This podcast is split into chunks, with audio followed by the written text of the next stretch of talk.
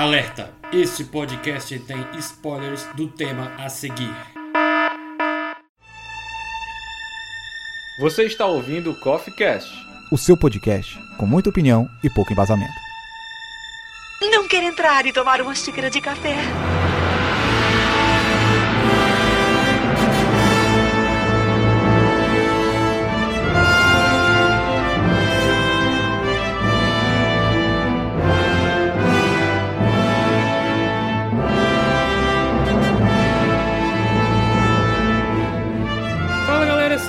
Bem-vindos para mais uma edição do CoffeeCast. Este aqui é o melhor podcast da sociedade. Aqui é o Davi Cardoso, o Senhor Dharma, e eu sou um servo do fogo secreto, o controlador da chama de Anor. O fogo negro não é bom para você, chama de Udum! Fala galera, Leonardo Costa do Sociedade do Café. E estamos aqui porque, afinal, tudo que temos de decidir é o que fazer com o tempo que nos é dado. Que isso, hein? Gandalf, neguinho. É... Palmas, palmas, Tocantins inteiro. é, muito bom, muito bom. E aí, galera, eu sou o William de Souza do Willcast e eu não me atraso, cara, o Davi Bolseiro. Eu chego exatamente na hora que eu tenho que chegar. E é isso. Ah, essa frase é clássica do William, é clássica. é isso aí, pessoal. Nós vamos falar sobre o primeiro filme da trilogia O Senhor dos Anéis, A Sociedade do Anel. Mas por que, Davi, você está fazendo esse podcast agora? Então, assim como foi o podcast do De Volta para o Futuro, que não tinha motivos para eu gravar, eu quis gravar porque sim, o podcast é meu.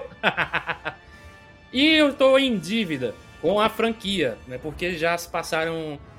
Do, do primeiro foram o quê? Vão fazer 22 anos, né? E 21 do segundo, e o terceiro vai fazer 20 anos, né? E na época da, dos 20 anos do primeiro, eu não fiz um CoffeeCast. Então eu estou em dívida, mas esta dívida está se encerrando agora. E temos aqui o retorno de William de Souza, finalmente, depois de 300 anos. Estou de volta à Podosfera. Tal como Gandalf que sumiu, voltei como William o Branco. Eita. Ressuscitou, né? Ressuscitou. Aí, aí esticou a baladeira. Cara, eu, eu, tu quer fazer seu jabá porque tu nem mais, tu nem grava mais os podcasts, tu não sei. Lá vem, lá vem, começou. Mas eu não tinha o meu cast? É, eu acho que era disso que me chamavam. Eu não, lembro. não me lembro deste lugar de gravação. Bom, é isso, né? Então vamos falar da Sociedade do Anel, logo após a vinheta.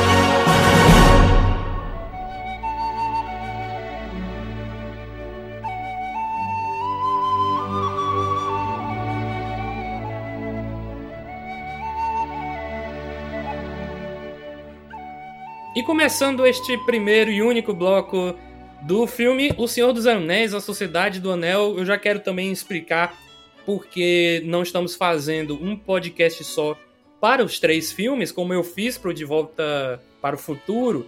Bom, tem diferenças na minha opinião. Eu acho que dava para falar dos três filmes do De Volta para o Futuro em um podcast, e deu certo. Quase duas horas e meia de podcast depois de editado. Mas O Senhor dos Anéis é mais complicado de você fazer três filmes em um podcast, né? Esse podcast. Ia ser uma, umas 10 horas de podcast. Por aí. É, ia, ia, ser a duração dos podcasts do é, MDM, né? Eu esqueci é. o nome. Cada, cada, filme, cada filme é quase três horas. Pois é, né? Esses podcasts desse podcast aí tem sete, oito, nove horas, né? Então, esse Coffee Cast, se fosse dos três filmes, teria essa duração aí, até porque a gente pode falar até um pouco né, da, das versões estendidas que cada filme tem, né? Então vamos já chegar lá.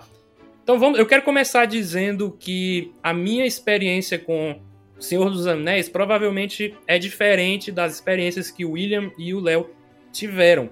Porque eu só fui ver esse filme quando saiu o primeiro Hobbit. Olha só. Nossa. E você ainda se diz um nerd. É porque ele é um menino, rapaz. Ele, ele é um bebê. Criança. É um, é um jovem, mancebo. Quando saiu o primeiro Senhor dos Anéis, ele devia ter o quê? Cinco anos? Dez três anos. anos. sei lá? Seis, Nossa. seis anos. Ai, Seis anos. Ou realmente, ou 22 anos depois do filme estrelar. Mas pelo menos, ó, então, me pergunto, Davi, pelo menos você assistiu diretamente a versão estendida, no mínimo, né?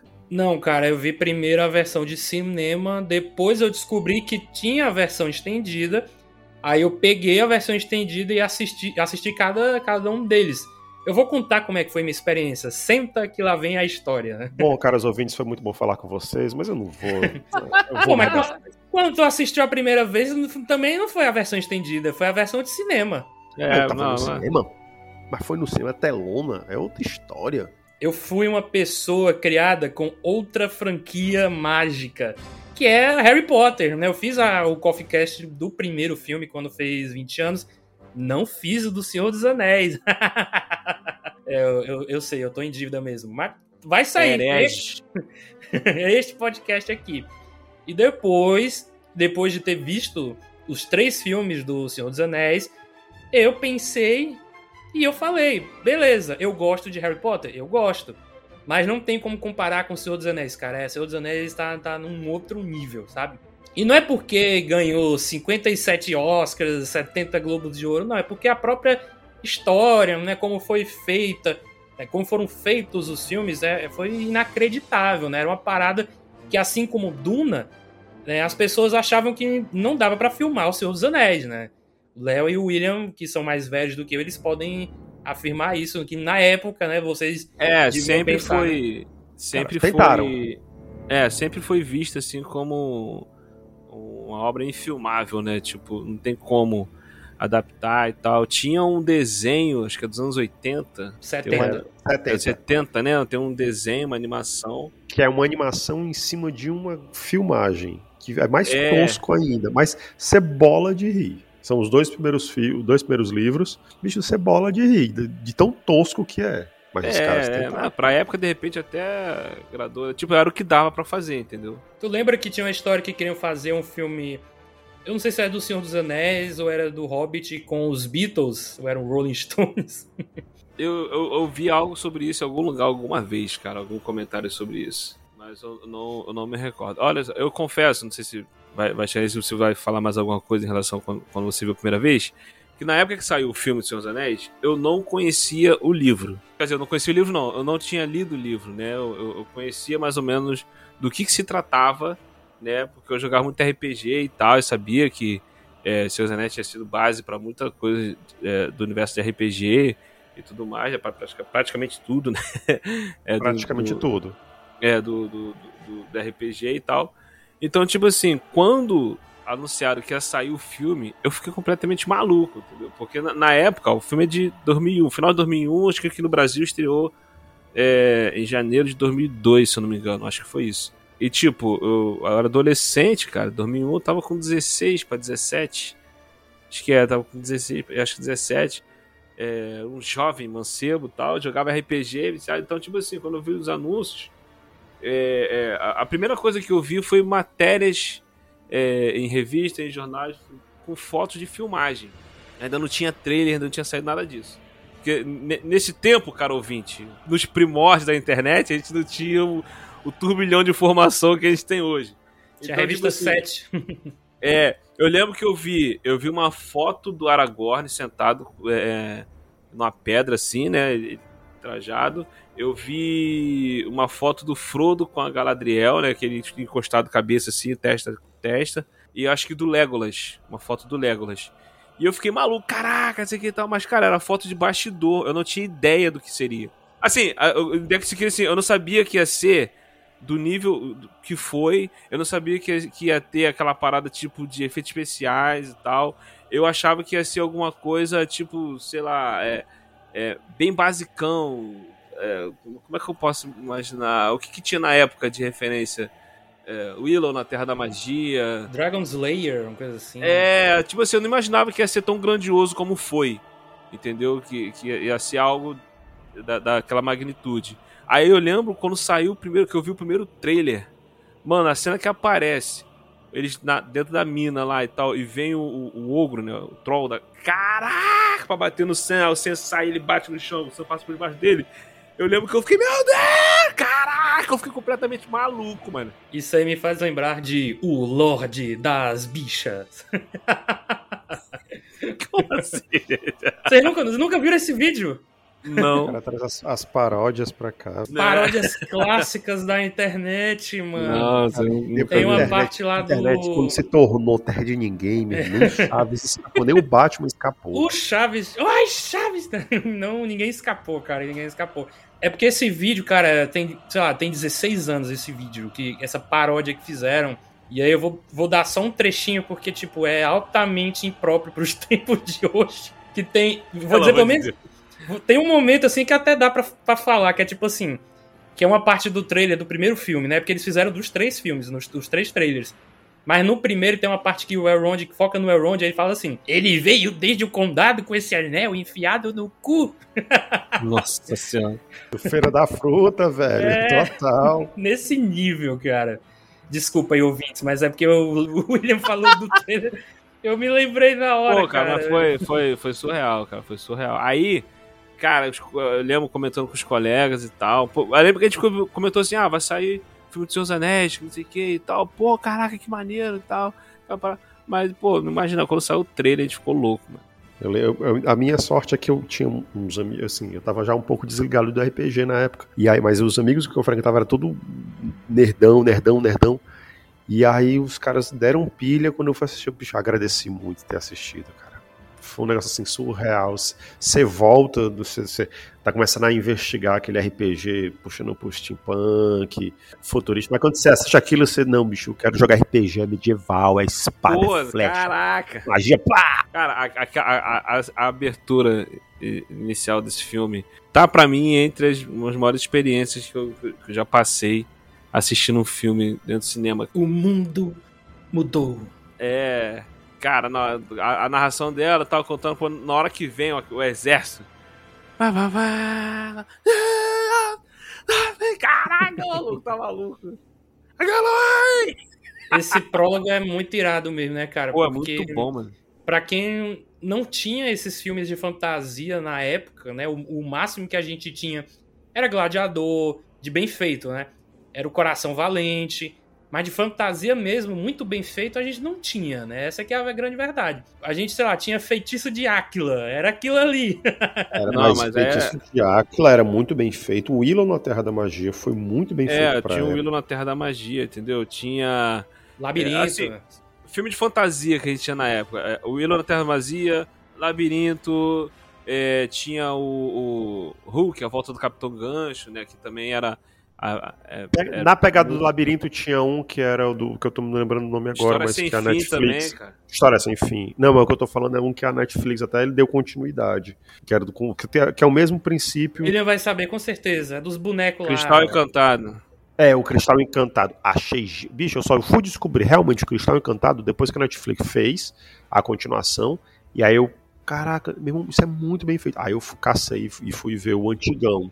É, eu até quando gravei sobre o Cristal Encantado, quando saiu a série da Netflix, eu gravei um Errocast com, falando um pouco do filme e falando da série. E eu falo, cara, na na- nessa época, o que eu tinha de, de visão de elfo, de mundo medieval, que a gente brincava, quando jogava RPG e tal, a gente ficava imaginando cenários e tal, era do filme Cristal Encantado, entendeu? Era um filme que eu, eu me amarrava quando, quando eu era moleque, né, adolescente, criança, e que ele, dificilmente ele passava. Eu acho que eu vi uma ou duas vezes, e, e- e era um filme que eu me amarrava, esse, esse universo, esse mundo criado, entendeu? Aí eu fui revisitar ele, cara, e, cara, eu tenho certeza que tem muitas tomadas de cenário de, do mundo, do, do, do universo de Senhor dos Anéis, que o Peter Jackson ou se inspirou no Cristal Encantado, ou quando o Cristal Encantado é, fez, é, se inspirou na, no, no, Tolkien, na, na, na, escrita do Tolkien, porque o Tolkien é muito detalhista também, né, no texto dele. Então, de repente, pode ser isso, um inspirou o outro. Cara, porque tem cenas idênticas, iguais, cara. Bicho, você falar de Tolkien e não pensar num cara bitolado e sem porra nenhuma pra fazer, porque, né, foi? A Primeira Guerra, né? Ou foi Segunda Guerra? Não lembro agora. Foi segunda, primeira. Primeira guerra, o cara, a galera fazia muito isso, o pessoal que tinha grana, se jogava no segunda, interior. Não, foi segunda, cara. Não, primeiro acho foi foi primeira. Segunda, não lembro. Foi primeira, acho que foi primeira. Cara, que eu não lembro, pô, não tava lá. o, prim... o Hobbit, eu acho que é dos anos 30. E aí o editor gostou, queria mais, só que levou um tempo para ele escrever, e aí só nos anos 50 que ele foi postar. Postar é ótimo, porra postar, né? publicar. Publicar. Né? gente, a gente tá muito. Ai, ai. Mas enfim, não, realmente, Segunda Guerra. Então, pronto, Segunda Guerra. Aí a galera tinha grana e ia se isolar nos interior, né? Não, tinha as terras. Aí ia se isolar no interior para evitar os bombardeios às cidades principais. Ah, isso aí é Crônica de Nárnia, é outra franquia. não, é, mas é o mesmo princípio o cara é um linguista. O que, o cara vai fazer? Enfiar pedo em cordão. Irmão, o cara vai inventar a história. Mas ele não só. O, o foda é que ele não só inventou uma história, ele não se conteve em escrever a história. Ele precisava extrapolar. E ele escreveu gramática pra linguagem do, do, dos bichos, mesmo. Tomar cara, cu, é surreal velho. isso, cara. É surreal demais. Por isso que hoje você encontra tanta gente pitolada no universo do Senhor dos Anéis. Porque ele tem, ele fez o suficiente pra galera aprender élfico, aprender língua do anão, aprender o, o orc, sabe? Bicho, é, eu acho que só equivale, só pega uma equivalência Star Trek, do nível de extrapolação. Que você via Nerdão antigamente também falando Klingon. Então, pô, a galera hoje falava élfico, escrevia élfico, tomar no cu, meu irmão, é extrapolação e é, e é, genial, isso é uma propaganda. Hoje você coloca isso em marketing, é um negócio genial. Eu sigo uma galera no, no Twitter, no Instagram, que é tipo assim, que é fanzaço de Tolkien, né, de Senhor dos Anéis e tal. E tipo assim, é, é surreal o nível nível hard de, de, fãs, cara. Tipo assim, de saberem. É, isso aí, tra traduções, conseguir traduzir, saber ler em élfico, entendeu? O conhecimento que essa galera tem é um bagulho absurdo. Eu sou fã, eu me amarro, entendeu? Pra mim, é a melhor trilogia da história do cinema. Pra mim, lembrando, pra mim. Na minha opinião, né, William? Na minha opinião!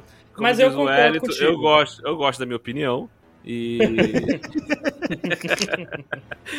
Entendeu? E, e cara, é, é, é, fantástico, é fantástico. Tanto que eu decidi, assim, não é que eu decidi, eu procurei depois ler os livros e tal, depois assistir o filme. E, assim, tem, tem diferença absurda né? Mas é aquilo, a gente entende porque adaptar essa história para o cinema era muito difícil, era muito difícil. Então teve que teve que rolar essas adaptações, essas alterações, né, para ficar mais com cara de Hollywood. E, e ser o que foi, né, cara? Foi, foi incrível, foi incrível. Mas então, né, é, o começo desse papo era eu falando a minha experiência com o Senhor dos Anéis e em 20 minutos de programa não foi dito ainda. Mas, eu vou falar agora. Vamos já falar do, a questão das adaptações, né? Porque eu tenho até uma, uma informação de algumas coisas que foram cortadas no, no filme. Mas antes disso, a minha questão com a franquia, como eu falei, né? Eu cresci com Harry Potter, então quando eu fui conhecer Senhor dos Anéis, eu acho que eu conhecia por cima que existiam os filmes, mas eu tinha um preconceito de, nossa, três horas de filme, eu não vou ver isso. Né? E hoje é, eu sou completamente diferente. Eu, eu faço é gostar né, de, de filmes longos. Claro que sendo bem feitos, o roteiro sendo bom, não sendo chato pra caramba, né? Que eu já falei em alguns podcasts, é, o, o filme sendo longo, eu demoro para sair da sala do cinema, né? E eu amo sala de cinema. Então, quando Harry Potter acabou e foi começando o Hobbit, eu pensei assim, pô, eu acho que eu vi o primeiro O Senhor dos Anéis no SBT. Cara, alguma vez que passou e o filme era tão grande que eu cheguei a, adormecer, acordei, aí peguei o finalzinho e eu lembro até hoje da, da imagem gravada na minha cabeça. Eu assisti no filme e a cena final era o Frodo e o Sam a última cena do filme, né? Que eles estão ali eles, em cima eles do. andando. É, né? Olhando assim de longe pra Mordor, né? O caralho, que foda. Mas, assim, pô, depois disso eu não, não tinha pegado pra ver o segundo, nem o terceiro. Eu só fui ver esses filmes depois de ter visto o primeiro Hobbit. E aí, quando eu vi o primeiro Hobbit, eu pensei, pô, legal, os anões são. Os caras são, são firmes, são fiéis. Gostei disso aí. Só que é muito infantil. Gostei muito, não. e depois eu descubro que o Hobbit, o livro, ele é mais infantil mesmo, né? Então tem tudo a ver o, o primeiro filme. E aí não é, não é por nada, porque eu gosto do segundo, né? Que é A Desolação de Smaug. E aí o Peter Jackson deve ter ouvido as críticas do primeiro.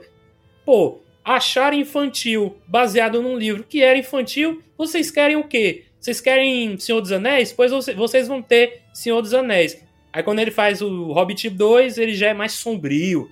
Né? Ele não tem piada nem Eu- nada. Eu não sei, cara, se.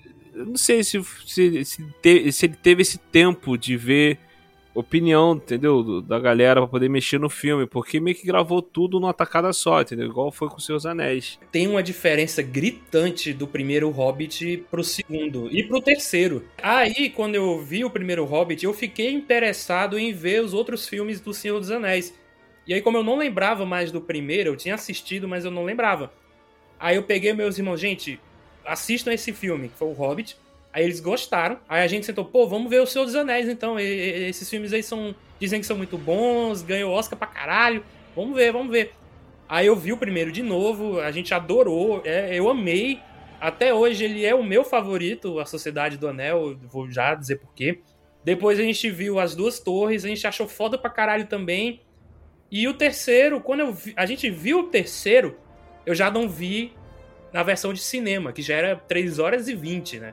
Eu vi a versão estendida. Então eram 4 horas e 20, né? Eram 4 horas de filme e Que 20 beleza. minutos de crédito. Mas valeu a pena, cara, que é um filme foda demais, o Retorno do Rei. Muito foda. Só que a gente não vai entrar em detalhes nem dele, nem das duas torres, porque vão ficar para os outros podcasts. Mas sobre a Sociedade do Anel, eu vou dizer logo porque que eu, que eu gosto muito dele, que é o meu favorito, porque é nele que tem esse senso de RPG, né? Essa aventura de grupo. Você tem o elfo, você tem o anão, você tem o humano, tem os hobbits, né? Como, como se cada um fosse uma classe diferente, né? Do, do, do RPG. E eu sempre gostei de, de, de obras, né? Tanto filme, jogo, série, que você coloca um grupinho pra ir junto, cara. Porque cada um pode fazer uma coisa pra ajudar. Eu sempre gostei disso. E aí o primeiro tem essa parada do, do grupo. Claro que é só mais da metade pro final, né? Depois que tem o concílio. Concílio? Conselho. Depois que tem ali o conselho de, do, do Elrond, né? Que eles formam a sociedade. Aham. E aí, cara, eu, tipo, eu já tava gostando muito do filme até aí. Só que quando chega nessa parte, até o final, cara, eu, eu, eu, eu lembro de ter ficado muito arrepiado. Porra, olha essa cena foda.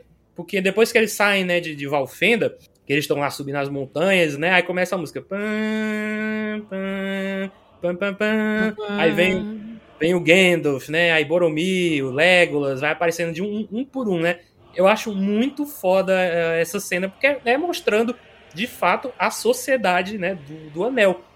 E antes de passar pra vocês, eu quero comentar a curiosidade, que eu já devo ter dito isso em outros podcasts, mas este filme é responsável pela Sociedade do Café.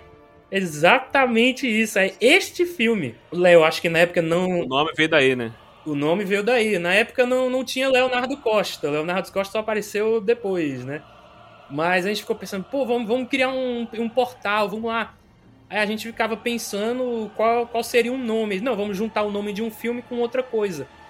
E aí já tinha Star Wars no meio, tinha Indiana Jones no meio, De Volta pro Futuro. Mas no final acabou sendo O Senhor dos Anéis. Só que, pô, mas tem três filmes. Qual o título que a gente vai usar? Aí a gente pensou, hum, como são mais de uma pessoa nesse portal, né? Mais de uma que vão participar, tem que ser uma sociedade. Então vamos pegar o primeiro filme, vamos pegar a sociedade. Mas então, mas qual vai ser o complemento? Aí o Elisandro fumou o cachimbo do Gandalf e do Radagast. Ai, não, do café, do café? Como assim, sociedade do café? Não, é porque. E assim, o Elisandro ama café. Quando a gente ia gravar lá na faculdade, ele chegava, passava na cantina, pegava um, um cafezinho, 50 centavos, ainda lembro, custava 50 centavos o cafezinho. Tomava o café, passava meia hora para tomar esse café. Eu, gente, tô atrasado, termina logo essa porra desse café, Elisa. Calma, calma. Aí, não, mas é porque o café era a bebida que os intelectuais bebiam na época deles, quando discutiam filosofia, sociologia. Mentira, era vinho, cara, que é isso. Mas, mas o motivo era esse, porque os intelectuais bebiam na época deles e não sei o quê. Aí ficou, cara, a sociedade do café, beleza, é diferente, é diferente. Porque, tipo, já existia o omelete, já tinha o cinema com rapadura, que eu, eu até gosto do nome cinema com rapadura, porque é, é muito nordeste, né? E aí o nosso era a sociedade do café, né? A mistura com o nome de um filme com uma bebidazinha que a galera lá da sociedade gostava. Não só o Elisandro, o Sandro também gosta de café, o Anderson também gosta de café. Então, então quando, a, quando a gravação tinham todos eles, os três paravam na cantina para tomar um cafezinho. E eu lá sentado esperando, que eu era o único que não gostava, né? Eu não tomo café. é isso, essa era a curiosidade. É, quando eu cheguei, porra, Sociedade do Café é legal tá? Os caras devem gostar pra caramba de café. Ele, não, só tem uns dois ou três que gostam de café. O resto tem problemas com café.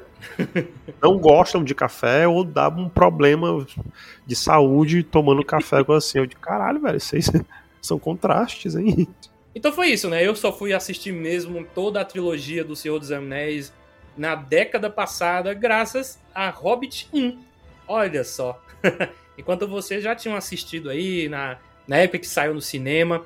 Eu não cheguei a, a ver os filmes no cinema quando eles relançaram aqui no São Luís. O Léo vai saber porque ele mora aqui, obviamente.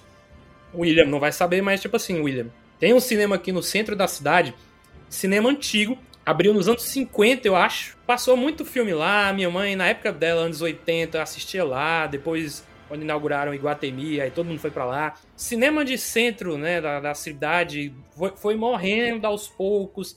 Depois ele ficou meio que abandonado, depois reformaram. Tiveram boatos de que a Igreja Universal queria comprar. A galera, Nossa. não, bicho, a galera pilhou. O pessoal da artista, da classe artística, endoidou. Que é louco, bicho. É histórico. Os evangélicos vão destruir isso, porque aí vai virar propriedade particular e papocou. Acabou. Sabe? Não tem, é, acabou a Deus dará, tchau e bênção. Aí a galera enlouqueceu. Aí o governo veio e tombou o prédio todo e hoje ele é, é, tem o cinema embaixo, né, que é o cine teatro, que ele é, já era um cine teatro. Desculpa, Davi, uhum. de cortar, né? Ele era um cine teatro e a, a Secretaria de Cultura do Estado é nos andares de cima. Aí hoje em dia, tipo, é cinema, é teatro, cantores vão lá, né? O Fagner já foi lá. É, tem muita coisa que, que eles vão pro cine teatro do São Luís. E aí, de vez em quando, eles passavam maratonas de filmes, Star Wars, Senhor dos Anéis, Harry Potter, Homem-Aranha. Eu nunca fui para nenhum deles. Eu cheguei a pegar o ingresso pro do Star Wars, mas a gente não foi. Eu acho que eu comentei isso até no, no podcast do De Volta para o Futuro. Porque como alguns filmes acabavam muito tarde, os estacionamentos, né, que ficavam fora, eles fechariam e o carro ia ficar preso, né? Então a gente não queria nem pegar ônibus porque voltar de ônibus ali no centro em alguns lugares é meio tipo bad style, sabe? É meio perigoso. Então a gente desistiu de ir. Então eu não vi Senhor dos Anéis lá, não vi nada. Né? O Senhor dos Anéis, infelizmente, eu vi em casa. Mas foi uma experiência magnífica porque era algo inédito também para mim. Não foi tão inédito como foi pro William e pro Léo, porque eles viveram esse tempo lá na, no começo da década de 2000, né, que a gente não em tinha... Mordor, esse tempo lá em Mordor, né? É. não tinha esses filmes fodas, né, de, de fantasia, os que tinham era ok, era legalzinho Ela era. Tal, mas quando é foi pra é, mim... É literalmente século passado, velho. não foi não, nesse século já, cara, 2002. Não, é porque ele tá, ele tá dizendo, ele tá dizendo da, da, da, que a gente vem dessas referências literalmente do século passado. É, isso é, isso é. Mas foi 2001, viu? Foi 2002 não. É, eu descobri que no Brasil o primeiro estreou em 1 de janeiro de 2002. É, foi isso. é porque eu, ah, ele ah, estreou tá, aqui tá. em 2002. É. Aí aqui foi 1 de janeiro de 2002, só que aí a partir do, do segundo, aí estrearam em dezembro também. Então menos de um ano já estava saindo as duas torres, né? Bacana é. isso. Pois é, então vamos lá, né? Vamos falar um pouco aqui do filme da Sociedade do Anel Começa com uma cena muito boa que o William adora, ele classifica como uma das cenas de abertura mais incríveis que ele já viu. Não, não, não só a cena de abertura mais incrível, tipo, também como uma das maiores experiências que eu já passei vendo um filme dentro do cinema. Entendeu? Foi, foi algo. Tipo assim, cara, é, a gente não, nunca vai saber. A gente vai assistir um filme no cinema, a gente, você nunca vai saber que você tá vendo um, que você vai ver uma parada que vai ser um marco da história do cinema. Não tem como você ter ideia disso, entendeu? Você vai, pô, caraca, eu quero ver muito esse filme, que isso aqui e tal. Pô, aí tu chega lá e toma essa abertura logo de cara, meu irmão. O filme começando assim, desse nível, cara, meu irmão, foi um, um bagulho muito louco, velho ele já começa na, na porrada, né, mano? Né? Exército de elfo com humano batalhando contra o exército de orcs do, do, do Sauron. É, pô, a narração te explicando, te dando aquele contexto e tal. Termina, pô, poderia ter destruído a anel, não destruiu, aquela parada toda, e foi parar no lugar mais improvável, no condado, com o Hobbit, caraca, o lugar mais pacífico, né, e tal, aí vai começa, depois, aí logo depois vem aquele momento de paz do, do, do Hobbit, o Gandalf chegando e tal, aquele momento de ambientação ali, cara, aquilo ali é muito maravilhoso, cara, tá maluco. É, porque é justamente para falar, né? Pode vir, o mal pode vir de qualquer lugar, o mal pode brotar em qualquer lugar, né? Ganância, vilanesa, pode brotar em qualquer lugar, até no condado tranquilo e sereno. Aí você encontra a cobiça do Smaug, né? Até porque, né, quem não é familiarizado com a história do Hobbit vai se perguntar, pô, mas como é que o Bilbo, ele arranjou o anel, como é que ele conseguiu isso? Ele, eles até falam, né, mencionam o Gollum, né, o, o encontro do Gollum com o Bilbo, acho que é mencionado. O, que eu lembro que é, tem uma é, cena é porque... do Bilbo jovem, né? Não é bem, bem jovem, né? É tipo assim, é, é, é o próprio ator que faz o, o, o Bilbo, né, tal. Mas, tipo, naquela época, né? É, assim, ele tá com a uhum. maquiagemzinha e tal, aquela roupinha dele. Mas a, a, a, introdução do filme, a narração, meio que deixa, tipo assim, ah, é, a, isso é uma parada também muito maneira, que, que cria todo um mistério, principalmente pra quem não conhece a, a, história, os livros e tal, você assistiu pela primeira vez, cria todo um mistério que, tipo assim, que ela fala que o anel ficou tanto tempo com, com o Gollum, né, com, com, com o Smeagol, que o anel, tipo assim, cara, eu tenho que sair daqui, eu, eu tenho que. O anel quis ir embora dele. Né? É, ela, na narração ela passa essa ideia de que o anel, é como se o anel, o anel tem vida própria. Né? Ele quis ir embora, só que, tipo assim, o anel não planejava que ia ser encontrado pela. Ele não sabia Bilbo. como, né? Né, né? Tipo assim, não estava nos planos do anel, né? Ser encontrado pelo Bilbo, que achou o anel e ficou com o anel guardado anos, anos e anos com, com, com ele. Então, tipo, tipo assim, o filme ele começa passando essa ideia assim, e você fica, caraca, mas que, como é que, que, que, que coisa é essa? Que anel é esse? Que poder é esse que ele tem e tal? E assim, eu já vou contar logo uma cena estendida, né? Que no prólogo da versão de cinema não mostra o anel sendo carregado pelo Isildur, né? Isildur! Numa versão estendida mostra, tal, ele cavalgando, aí ele, tá, ele é emboscado, morre. Não, na versão de cinema mostra sim, pô. Mostra? Eu tô ficando maluco. Que é então. justamente assim que o anel vai cair no rio, que aí o peixe come. Tá, é, tá, tá, mostra, teve a chance de destruir o anel e tal, aí ele vai e vai embora. Aí tem a cena do o, o, o Elrond gritando Isildur, aí depois corta pra cena já ele cavalgando com o anel, cordãozinho, pô. Aí os caras tal, aí mostra ele já o corpo dele boiando na água, entendeu? Eu acho na, na, na, versão de cinema essa cena é bem reduzida. Na versão estendida ela tem mais coisas, mais detalhezinhos, né? Então, é isso que eu tô querendo dizer. Eu acho que na versão estendida mostra um pouco mais, né? Eu, eu, é porque eu, eu comecei a ver o, o, a rever, né? A Sociedade do Anel eu tenho alguns dias e eu fui terminar hoje, né? Só fui conseguir terminar hoje. Não porque o filme é chato, tá, gente? É porque eu fiquei ocupado no final de semana. A gente tem vida, né? É, a gente tem vida. Mas na minha, pode ser um efeito Mandela, sabe? De, de, dessa cena estendida. Mas se vocês estão dizendo, tudo bem, eu ah, acredito. Tem, tem, sim. tem sim, tem sim. Pois é, aí eles pegam justamente para contar como foi que o anel foi parar lá na mão do Bilbo e, e é engraçado como ele dá mais ênfase é, inclusive, minto, acho que é mais do pro segundo filme que ele conta em detalhe essa cena do, de como que o, o, o Smeagol pegou o anel e matou o cara, o amigo do melhor amigo Não, dele. Não, é, é no terceiro, é no Retorno do Rei. No terceiro? Ah, Ah, no tá. terceiro, é. Ele Mas eles contam eh, rapidamente essa história no, no primeiro filme. É. Ele dá, faz uma passanzinha. Tanto que no primeiro filme a gente não tem ideia de, de que o, o Gollum era um hobbit. Você só vai descobrir mesmo isso no terceiro filme. No começo do filme conta, conta quem foi Smeagol e como ele se tornou o Gollum. E que louco, né, bicho? Porra, deixa você pirado, a, a obsessão pelo, pelo da joia, deixa do poder, né? Deixa você tão pirado que você cria uma, uma personalidade violenta. Doideira. Isso é, isso é tão real, cara. Psicologia, isso é tão real. É, hoje em dia você pode trocar o anel, sei lá, pra uma conta no TikTok, sabe? E aí, cara, aí fudeu, né? Nossa senhora, caraca. Daqui a pouco a galera faz a conta, a conta 1, né? Conta para todos governar. Tudo para- É. é, que é a do. Então, né? Aí a gente tem essa cena muito boa, que é o prólogo, né? Tem a- toda a narração da Galadriel, maravilhosa Galadriel. Depois a gente passa pro condado, né? Que tem a cena de aber- da frase de abertura do William, né? Que o Gandalf tá lá chegando, o Frodo fala, está atrasado. Cara, e essa frase é muito boa. Eu não sei se está no livro, mas é uma fala muito boa, tipo, um mago nunca se atrasa, Atrasa. foda o bolseiro, né? Foda o bolseiro. Foda você. Foda o bolseiro é Frodo do... Baggins. É porque é do Lorde das Bichas, é foda o bolseiro. Ai, meu Deus do céu. Não, aí beleza, o Gandalf fala a frase do, do William, né? Um, um mago nunca se atrasa, é Frodo Bolseiro. Ele chega exatamente quando quiser, né? E aí gerou a, um meme da internet, né? Que é o Gandalf Sex Guy, né? Que é o... Que ele sorrindo lá, balançando a cabeça, né, cara?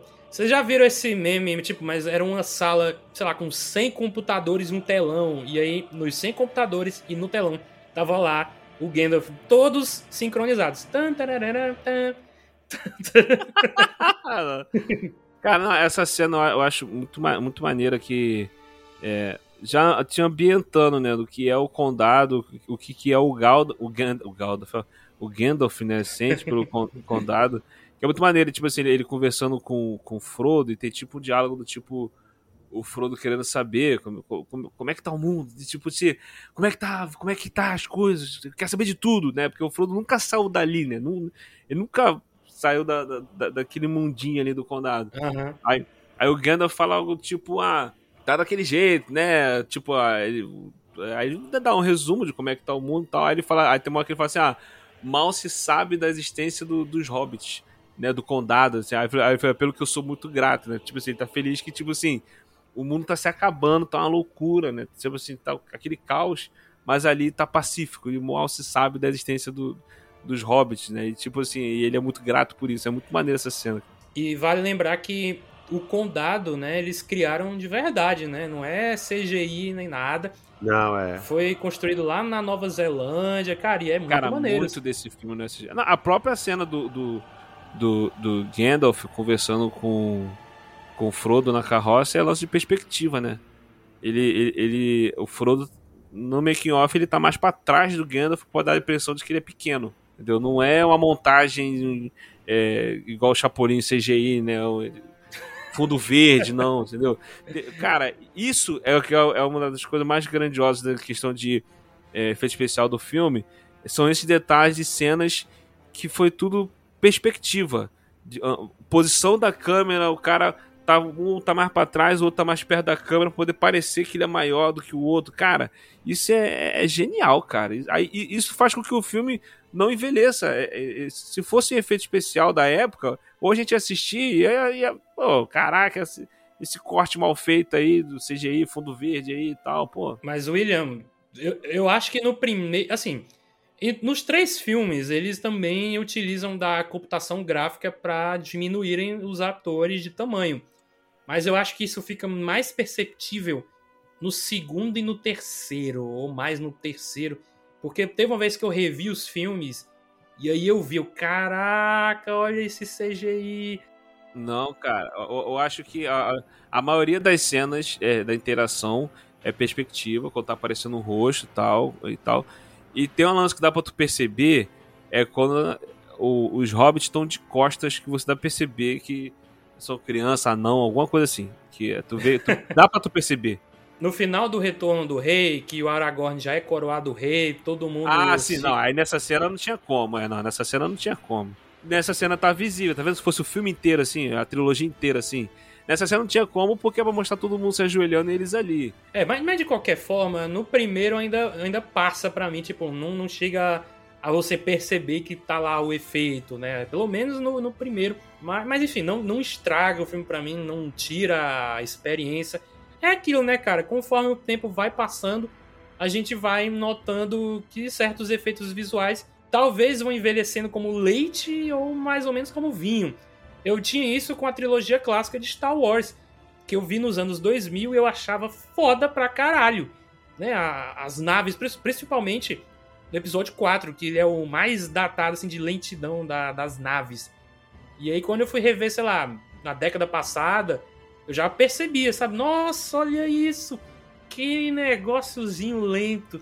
Então, é, é. é, infelizmente é isso, né? Não tem como escapar, né? Já no Senhor dos Anéis, é menos pior na, na minha visão, porque, obviamente, né, eram mais de 20 anos de diferença de um filme pro outro, né, do Star Wars pro Senhor dos Anéis, então os efeitos foram melhorando. Até, acho que foram eles, inclusive, que é, começaram a utilizar na, na computação gráfica aquela história de você copiar vários personagens que são iguais, né, de longe, e você, tipo, faz um Ctrl-C, Ctrl-V aqui, Ctrl-V aqui, Ctrl-V Batalha, né? Batalha. Pronto, você já tem o seu exército. No, no, você percebe esse, esse CGI, essas paradas assim, no, na, nas cenas grandiosas, porque aí não, tem como, não tinha como, né? É, você, a, a, batalha, os olifantes, né? Os exércitos, aquela parada toda assim.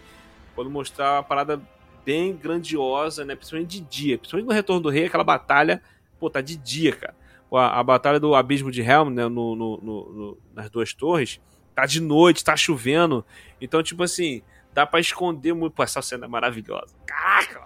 Cara, a melhor. Inclusive, até hoje usam como referência o que é de verdade uma batalha de noite que todo mundo enxerga tudo neste hum. caralho. Exato, pô, pelo amor de Deus. Então, tipo assim, era mais fácil, né, é, é, é, passar batido né, o, o, algum Ctrl-C, Ctrl-V de personagem. Agora, por exemplo, naquela batalha do, do Retorno do Rei, já dá para perceber bem as paradas que é de CGI, né?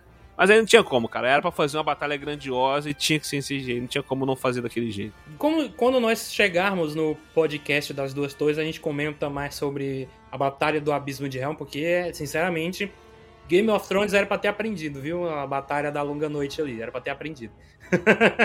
Aí, beleza, depois da, da festa do Bilbo, que no livro demora pra caralho pra, pra você passar dela, né? Então tem gente que até pula isso, essa parte, pula umas canções também. Tudo no livro demora pra caramba. É.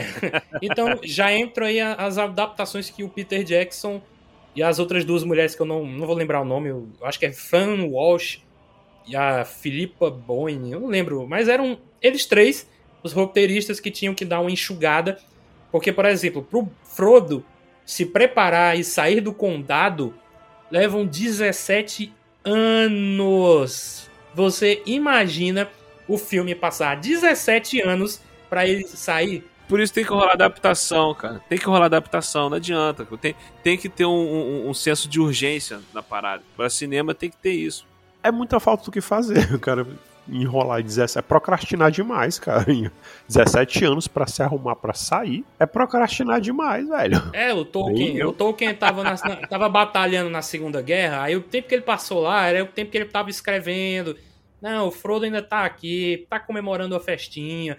Tava lá com. Ô, oh, Sam, ele tava é, assim. É, é, meio, é meio que pra passar aquela sensação de que, tipo assim, pô, ele pegou o anel, mas tá vendo? O anel não interfere nele. Ele, ele ficou anos guardando o anel ali e tal. É como se fosse é ele querendo passar essa sensação, entendeu? Isso pro filme não precisa, né? É o senso de urgência. O filme tem que ter o senso de urgência. Por isso que tipo assim, a, a, a, os livros têm aquela narrativa que fica um tempão contando o que tá acontecendo com o personagem tal. E você não sabe o que tá acontecendo. Aí daqui a pouco vai, muda o capítulo, vai para ah, pro outro personagem tal, pra poder contar o que tá acontecendo com ele lá e quanto estava acontecendo aquilo com outro personagem X. Então, tipo assim, pro filme não dá pra fazer isso. Entendeu? Tem que botar lá e cá, lá e cá, lá e cá. Entendeu? Então, tipo, não adianta, tem que rolar essas adaptações, cara. Eu acho muito irado porque depois que tem todo esse lance, o Sam vai atrás dele, né? O, o, o Gandalf, ele vai fazer ali a investigação dele, vai falar com o Saruman, que é tipo um mentor para ele, né, um parceiro. E aí, parça? E tipo, no Gandalf, a gente já tem o Ian McKellen cara. Ator foderástico. Ele é o nosso querido Magneto, né? É o Gandalf também. E aí, ele, quando ele vai falar com o Saruman, o Saruman é ninguém menos que o Christopher Lee. O único do elenco inteiro que conheceu o Tolkien. pra você ver como o cara é foda. Ainda teve uma banda de, de, de. Como é que é? Death Metal, né? Que eu já cheguei a ouvir. Ouçam, é maravilhoso. o Christopher teve uma banda de death metal? Sim. Essa eu não sabia. Porra, tu não conhecia, mano. Porra. Não, vou atrás agora. Gente, nossa, ele todo. Ele parece o Saruman. Na, na capa, velho. Que louco. Cara, eu pensando, você pensa assim, não, é, ele, quando ele era mais novo, assim, tava rolando death metal, mais novo assim, né? Pô, quando ele era novo, era a época do 40, trovarismo ainda, anos. mano, não tinha nem música. Não, que eu digo, o cara devia ter uns 40, 50, 60 anos aí. Não tinha death metal, essas coisas, cara. O cara teria uns 100 anos hoje, mano, é que ele morreu na década passada, ele tinha 93 anos, por aí. Entendeu? Mas se fosse hoje, já teria uns 100. E, assim, o cara já é uma lenda, sabe? É uma lenda, fez trocentos filmes quando, quando eu assisti o, o Seus Anéis, eu na época só conhecia o Christopher Lee do Drácula. E aí, William, o que, que você achou? Qual foi a sua reação quando você descobre que Saruman, diga-me, amigo, como Saruman, o sábio, trocou a razão pela loucura? Cara, foi, foi surreal. Assim, cara, eu lembro. É aquele plot twist, né? Assim, você vê, vai vindo chegando devagarinho. Aí tu fica, não, cara.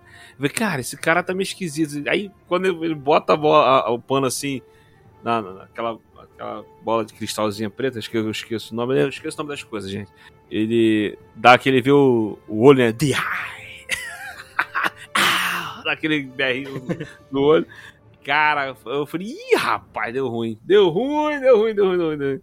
Cara, pô, não, e outra coisa, para, para, olha, olha só, tem que falar. Imagina, Little Will, 16 para 17 anos, joga RPG, várias aventuras, várias campanas de RPG, já, já tinha jogado como guerreiro, já tinha jogado como elfo, já tinha jogado como mago. Aí recebe de presente desse filme uma luta de magia, meu irmão, de magos. Joga para um, joga o outro, o outro joga e pega. Caraca, maluco, essa cena é maravilhosa, cara. Pelo amor Rinha de idosos. Rinha de idosos feiticeiros. Rinha de véi macumbeiro. O negócio é violento. Até porque no, numa, numa partida de RPG, né, quem é mago escolhe essa classe justamente para não ter que ir na porrada, né, cara? Porque é. isso não é o trabalho dele. O trabalho da porrada é do guerreiro, né? Do bárbaro, o Aragorn, o Boromir, né? O anão até, quiçá, sei lá. E aí quando a gente vê uma batalha, uma batalha, né? Mas uma luta de magos que, diferente do Harry Potter, que você vê as magias coloridas, é verde, Exato. vermelho, azul. No Senhor dos Anéis, o máximo de visual que a gente tem é tipo um, um círculo protetor quando o Gandalf vai ter aquela lutinha com o Balrog. Porque de resto, mano, não tem nada. É tipo, joga. Tipo, não joga, ele aponta o cajado pro Saruman, Saruman voa ele aponta o cajado dele pro Gandalf, o Gandalf voa. E, e, e a luta é isso, mano. Depois ele dá um gira-gira, roda-roda do gira-gira lá. É o peão, o peão da casa própria ali. Ah, é. é. é. Cara, é incrível como nesse filme, na Sociedade da Anel, tudo vai tomando é, é, é, uma proporção que você não imagina. Todas as sequências, todas as cenas, né? É, tá, tá lá aquela cena lá do, do Gandalf e tal, no, no, condado, aquela parada toda tal. Aí ele descobre o anel, começa a falar e tal, aquela coisa toda. Beleza, aí ele vai investigar sobre. Aí descobre que, que na, na, nos textos dele, naquele, nos registros lá, que eles pegaram a criatura Gulo e tal, e ele falou que tava no condado.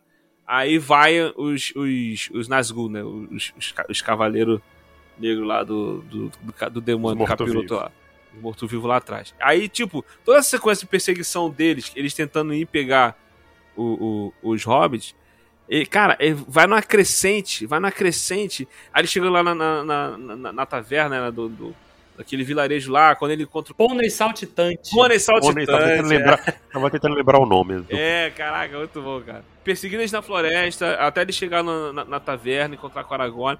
Tudo vai crescendo, vai tomando proporção, até o Aragorn com eles pra um lugar lá, tal, que, que eles vêm, aí consegue ferir o Frodo, até a, a, vir a, a, menina lá, com a Elfa lá, né, levar ele pra. Tudo vai, não é crescente. Aí beleza, aí logo depois eles vão sair com a sociedade tal, tudo que tal, e vai tudo numa crescente até a, a, a, a mina dos anões. Tudo, tudo vai tomando uma proporção de que você não. Você tá assistindo a primeira vez, você não imagina que vai tomar essa proporção toda, cara. A cena do Balrog, o Balrog chegando, caraca, os goblins, cara, meu irmão, é perfeito demais, cara. É, é, é aquilo que tu falou, Davi, é muito uma aventura de RPG mesmo, assim, você tá vendo uma aventura de RPG sendo representada na tela do cinema, meu irmão. Caraca, é espetacular. E é tão uma, uma aventura de RPG que quando chega o Balrog, até o mago se caga nas calças, né? Tipo, ele é um inimigo que nenhum de vocês. o mundo tipo, antigo, caraca. demônio do mundo antigo, seu poder é in- inimaginável, corram, né? Pô, até ele, sabe, ficou com medo. Então é foda, mano, é muito foda. O Aragorn tenta ficar. Espadas são inúteis aqui, seu animal. Eu acho primoroso. A edição também tem é, um, é um ponto positivo nessa parte. Porque eles estão lá em Caradas, né? Que tá todo mundo soterrado e o único que não tá é o Legolas, né? Porque ele é bem levinho. E aí o Aragorn fala: Gandalf, nós temos que sair daqui, vamos pegar outro caminho. Aí, não! E depois que rola o. do, do Saruman. O encantamento do Saruman, né? É, aí, tipo, eles quase morrem. E aí o, o, o, o Gimli fala, né? Nós temos que passar pelas minas de Moria. Aí entra, né, a, a voz do Saruman, a cara do Gandalf, né, de preocupado, tipo, a reação dele, né, fixado, e aí entra... O Saruman até fala: Você sabe que os, os anões cavaram fundo demais. Caraca, muito bom, cara. E ele tá lendo o livro, né? Ele tá passando as páginas e pá, a imagem do, do Balrog, né? Eu, Puta que pariu. Aí ele fala que o portador do anel decida. Aí quando o Frodo fala, vamos pelas, passar pelas minas de Moria, ele, puta que pariu, Frodo. Não, caralho.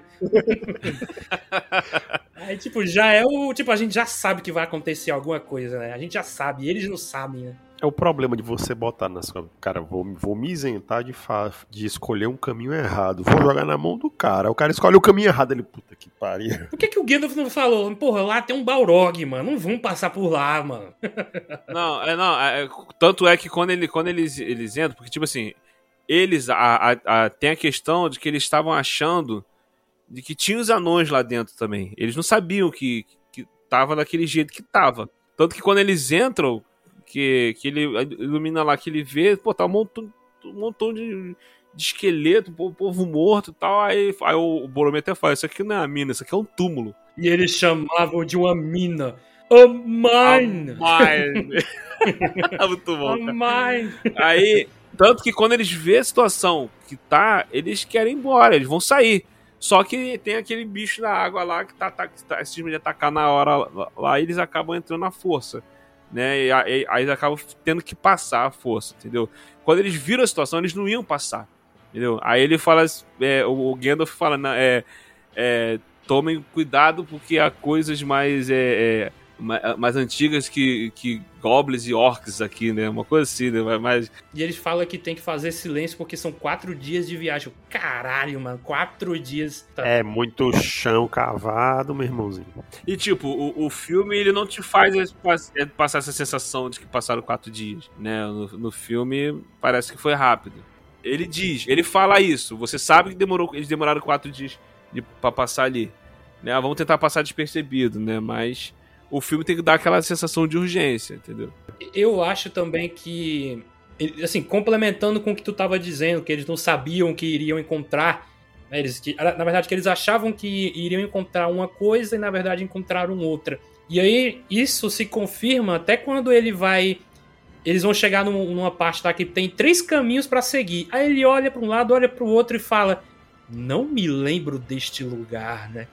Esse momento que o filme dá um respiro, dá uma pausa, que é pro Gandalf tentar lembrar qual é o caminho. e tem um, um dos diálogos mais incríveis do filme que, cara, depois de, de você é, aquilo, né?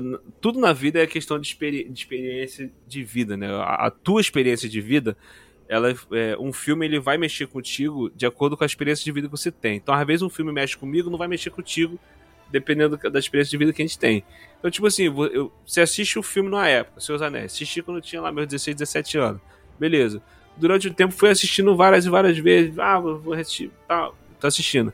Depois que teve a pandemia, aí assisti o filme de novo cara, já mudou completamente a visão de, de, de diálogos, de conversas. essa cena tem um diálogo que ele tá conversando com, com, com o Frodo, que o Frodo fala, pô, eu não queria estar tá passando por isso. Eu não queria que, que, que, que é, esse fardo tivesse chegado a mim. Entendeu? Aí vem a frase maravilhosa que o Léo falou na, na, na, entrada, né?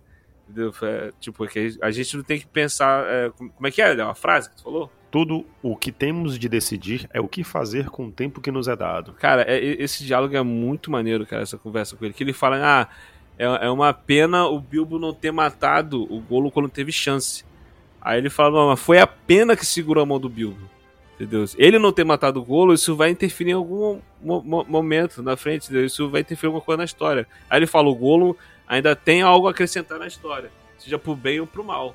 Entendeu? E, cara, e, e a pena dele ter. Dele, dele do Bilbo é, não ter matado o Golo, que faz toda a diferença lá na frente, cara. Pro, pro, pro querendo ou não, com a trairagem que ele, que que ele cometeu ou não, o, o, o Frodo consegue chegar no, no, destino dele lá por causa do Golo. É porque se não fosse por ele, o Frodo e o Sam não conseguiriam chegar a Mordor. Eles não saberiam o caminho. O único caminho conhecido era direto pelo portão. Exato. Inclusive é o que ele, é, é para onde eles estão indo até que o, o, o Gollum chega e ei, não, por aqui, fim água. ah, ó, ó. Lembrando aqui, ó, o Frodo fala assim, ó, eu gostaria que isso não tivesse acontecido no meu tempo. Tipo assim, tipo, na minha, no período que eu tô vivendo, entendeu? Pô, poderia ter acontecido é, é, é, em outro tempo, tal, entendeu? Aí o, o, o, o Gandalf vai e fala, né, a gente não, a gente não, tem, a gente não deve é, aí tem que faz, fazer o, o. Ai meu Deus, como é que é a frase? Fala de novo aí. Tudo que temos de decidir é o que fazer, é o que, fazer com o tempo, que, nos, é que nos é dado. O Tolkien tava chapadaço e inspirado, né, mano, nessa hora aí. Falta do que fazer no meio do mato, ou você fica chapado, ou você vai a peido em cordão, meu irmão. Ele tava batalhando na Segunda Guerra, né, cara? Ele, ele pegou ele isso tava como... batalhando porra nenhuma, mancho. Ele era professor universitário, o cara foi se esconder na fazenda, velho. Ah, aí tem que Eu acho que ele lutou, cara. Eu acho que ele lutou sim. É que eu não tenho a confirmação, mas eu tenho certeza, quase certeza de que ele batalhou. Até porque ele demorou pra caralho, mano, pra escrever o, o Senhor dos Anéis. Então eu acho que a guerra teve.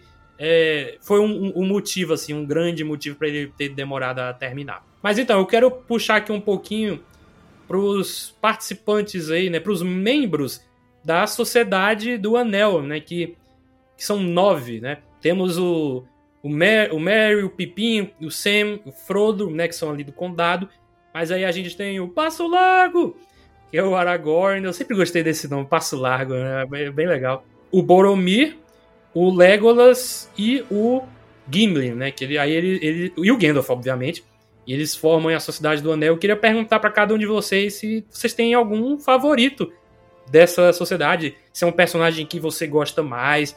Queria começar com o Léo. Cara, eu curto muito o, o Aragorn é próprio o próprio ator já é um B10, é um doidão. Eu gosto, eu gosto do empenho do quando, quando você pega um ator que tem um puta do empenho, eu dou mau valor. O Gillen seria meu preferido, assim, em outros contextos. É o problema é que nos filmes ele foi é, mal colocado. Nos livros, é, eu, eu, sei das. Não li, mas eu sei das referências de que o Gillen é pauleira porrada. No filme jogaram o cara pra ser personagem cômico, bicho. Achei uma cagada isso. Mas eu. Ah, mas eu, ainda eu... assim é um personagem muito bom, cara. Não, ele é.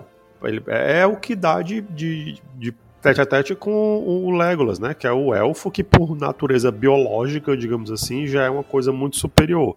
E o anão que tem 300 é, vamos dizer assim, implicações pra atrasar e é o que bate de pet a pet com a porra do elfo, velho. Prefiro morrer a ver o anel nas mãos de um elfo, né? Mas eu, eu, porque eu sempre curti o Ranger, né? Então eu vou pro Aragorn, não por ele ser o rei. Eu, eu também, eu, eu gosto muito do Aragorn, né? E eu gosto muito do Sam também, cara. Eu acho o Sam um personagem muito, muito maneiro, muito, mu- muito, ele é muito incrível, cara. Ô, Sam. Eu acho que o Sam, ele até evolui mais nos outros filmes, né? Principalmente no terceiro, né? Do, no segundo pro terceiro, né? E, e- ele é um personagem muito, muito bacana. Eu go- Ele é gosto melhor muito do que o dele. Frodo indo e voltando, sabe? Dez, dez vezes. É, porque o Frodo, o Frodo é muito, muito insosso, né? Muito, muito... O Elijah Wood também não é um ator assim, né? Nossa, que ator, né? E o cara que faz o Sam é um dos Goonies, né, cara? Tipo isso, o cara já é um herói desde pivete, ele é um Goonie. E o, e o, e o Elijah Wood, meu irmão, eu fiquei assim, até hoje eu fico abismado. Eu lembro de ver um filme dele, negócio de invasão alienígena, que ele é o heróizinho né, do filme, o único que não é dominado pela alienígena, que, o, a única coisa que fazia a galera não ser é, dominada pelo, pelo alienígena era cocaína. Porra, você faz um filme de apologia às drogas desse jeito, cheiro de cocaína, e não seja dominado pelo alienígena. Porra, velho. Só pontuar aqui uma coisa. O Tolkien, ele lutou na Primeira Guerra. Os filhos dele é que lutaram na Segunda. Tem, tem um detalhe também sobre o, de diferença do- dos livros em relação ao, ao, ao filme. Quando eles estão em Valfenda, né, que chega o pessoal pra reunião lá, né, pra- do conselho do Elrond, né, que aí chega o Legolas, chega o Gimli, né, chega a galera lá pra poder pra reunião. No filme dá a entender que tipo assim, eles chamam o pessoal pra reunião, ó, a gente tem que fazer uma reunião aqui pra poder decidir aqui o, o, o que, que vai ser feito e tal. Mas no livro não, não é isso. No livro é. Cada um chegou ali por um acaso. Eles tinham ido ali, cada um por uma razão diferente. Os anões que chegaram ali chegaram por um motivo, os elfos chegaram, chegaram por outro motivo. Tipo assim, eles foram ali pra fazer outra parada, um outro rolê. E chegou lá, aí o Frodo chegou e tipo assim: ah, estamos com a situação aqui, ah, então vamos reunir aqui e ver o que, que a gente vai fazer. Entendeu? Eles não foram ali pra resolver a questão do anel, eles foram pra resolver outra parada. Que é uma questão que tem muito no livro, que como se fosse. é, igual nos seus anéis, a força agindo, né? Como se fosse uma intervenção meio que divina, né? Que tipo assim, que uniu eles ali pra, pra situação pra poder tentar resolver. Entendeu? O filme tem sempre essa parada, o livro tem sempre essa parada que não foi colocado no filme. Talvez ele não quis colocar pra não ficar muito parecido com, com, com Star Wars, né? Que tem essa questão da força tá agindo, né? Pô, eu não fazia ideia de que, de que era assim no livro. Eu acho até um pouco mais interessante, porque é justamente pelo acaso, como você falou. Exato. Pensa, pelas distâncias de chamar o pessoal para poder fazer essa reunião, imagina, o mensageiro ir até lá levar a mensagem, aí eles decidirem aceitar vir para poder decidir fazer, olha quanto tempo que ia demorar. Eu me- meio que foi é, é- é praticamente uma intervenção divina, né? Eles estarem ali para poder rolar aquela reunião, né? Então o livro ele tem muito disso o, o tempo inteiro, né? E o que na série Anéis de Poder ela tem um pouco disso. Ela- você sente um pouco disso meio que como se tivesse uma, al- algo agindo para as coisas acontecerem. É, agora que você, que você falou, realmente dá, tem- dá essa sensação. Mas você me lembrou até uma coisa agora, que é a Galadriel, que as pessoas, né, estavam comparando a Galadriel da série com a Galadriel do filme. E, tipo, são duas personagens. Quer dizer, é a mesma personagem, mas com duas personalidades, né? É a mesma personagem em momentos completamente diferentes da vida. Porque nos filmes ela, ela já é uma mulher mais sábia, ela até é meio que uma- um, um ser, talvez sobrenatural, eu não sei, porque ela fala até na mente, né? Pela, telepaticamente ela faz isso. Ela fala pro Boromir, né? Umas coisas ali, e o Boromir fica maluco, mano. É uma era depois, cara. Não são anos depois. É, é uma era depois. É uma era, ela é uma elfa, né? Você tira ali, ela era- ainda era uma soldado. É, a- na série ela já é. Já, já, já, já viveu bastante tempo, já é. Sabe, e tal, mas ela não tem É chefe de alguma coisa. o nível de sabedoria, de desenvolvimento, de experiência, de acontecimentos na vida que ela tem no período que ela tá nos filmes. Quando ela vai salvar o Gandalf, então é, ela chega com um carinhozinho pra ele e tal. Eu digo, opa, isso aqui tem que aparecer num filme. irmão." Mitrandir. Toda carinhosinha e ele, que é isso, gatinho? Fala assim, não que eu fico chamegado. Pô, mas assim, a gente tá adiantando um pouco nessa parte da Galadriel, Porque antes disso, ocorre a cena que eles entram para eles entram em Moria, né? Tem aquele bicho que sai da água e aí eles, eles são obrigados a entrarem por conta desse bicho, que é, as, as pedras caem, então acaba fechando a passagem e matando o bicho, eu acho que vai matando também. E aí o Mary, é o Mary ou o Pipim? Eu nunca lembro quem é o Mary ou é o Pipim. Eu só sei que um é o, é o Charlie do Lost e, e o outro é o outro.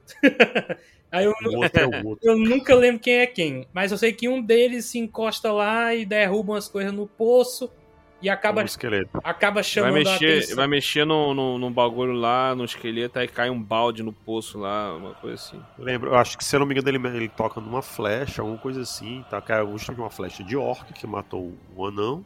Aí, quando com a armadura, o esqueleto com a armadura, ele tum, sem querer, vai, vum, vai embora, desce. Aí, Tu, tu que tolo, da próxima vez se jogue e nos poupe de sua estupidez, né?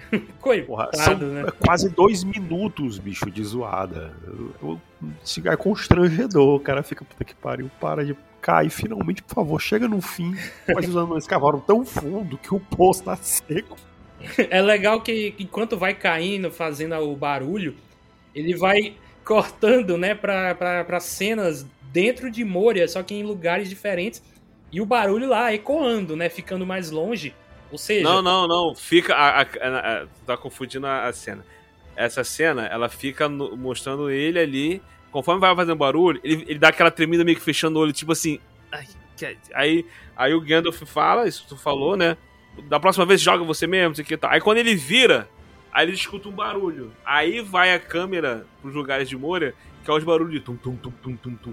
É, o, é, da, da- é a galera que escutou, né? Os orcs, os goblins.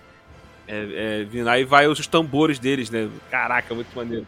Eu acho que são as duas cenas, porque primeiro é mostrando o negócio que o menino derrubou, aí vai mostrando isso caindo, né? O som disso caindo, vai, vai mostrando o ambiente, aí depois rola o tuquitolo, depois os barulhos dos orcs, né? Se, se arrumando, se mexendo e tal.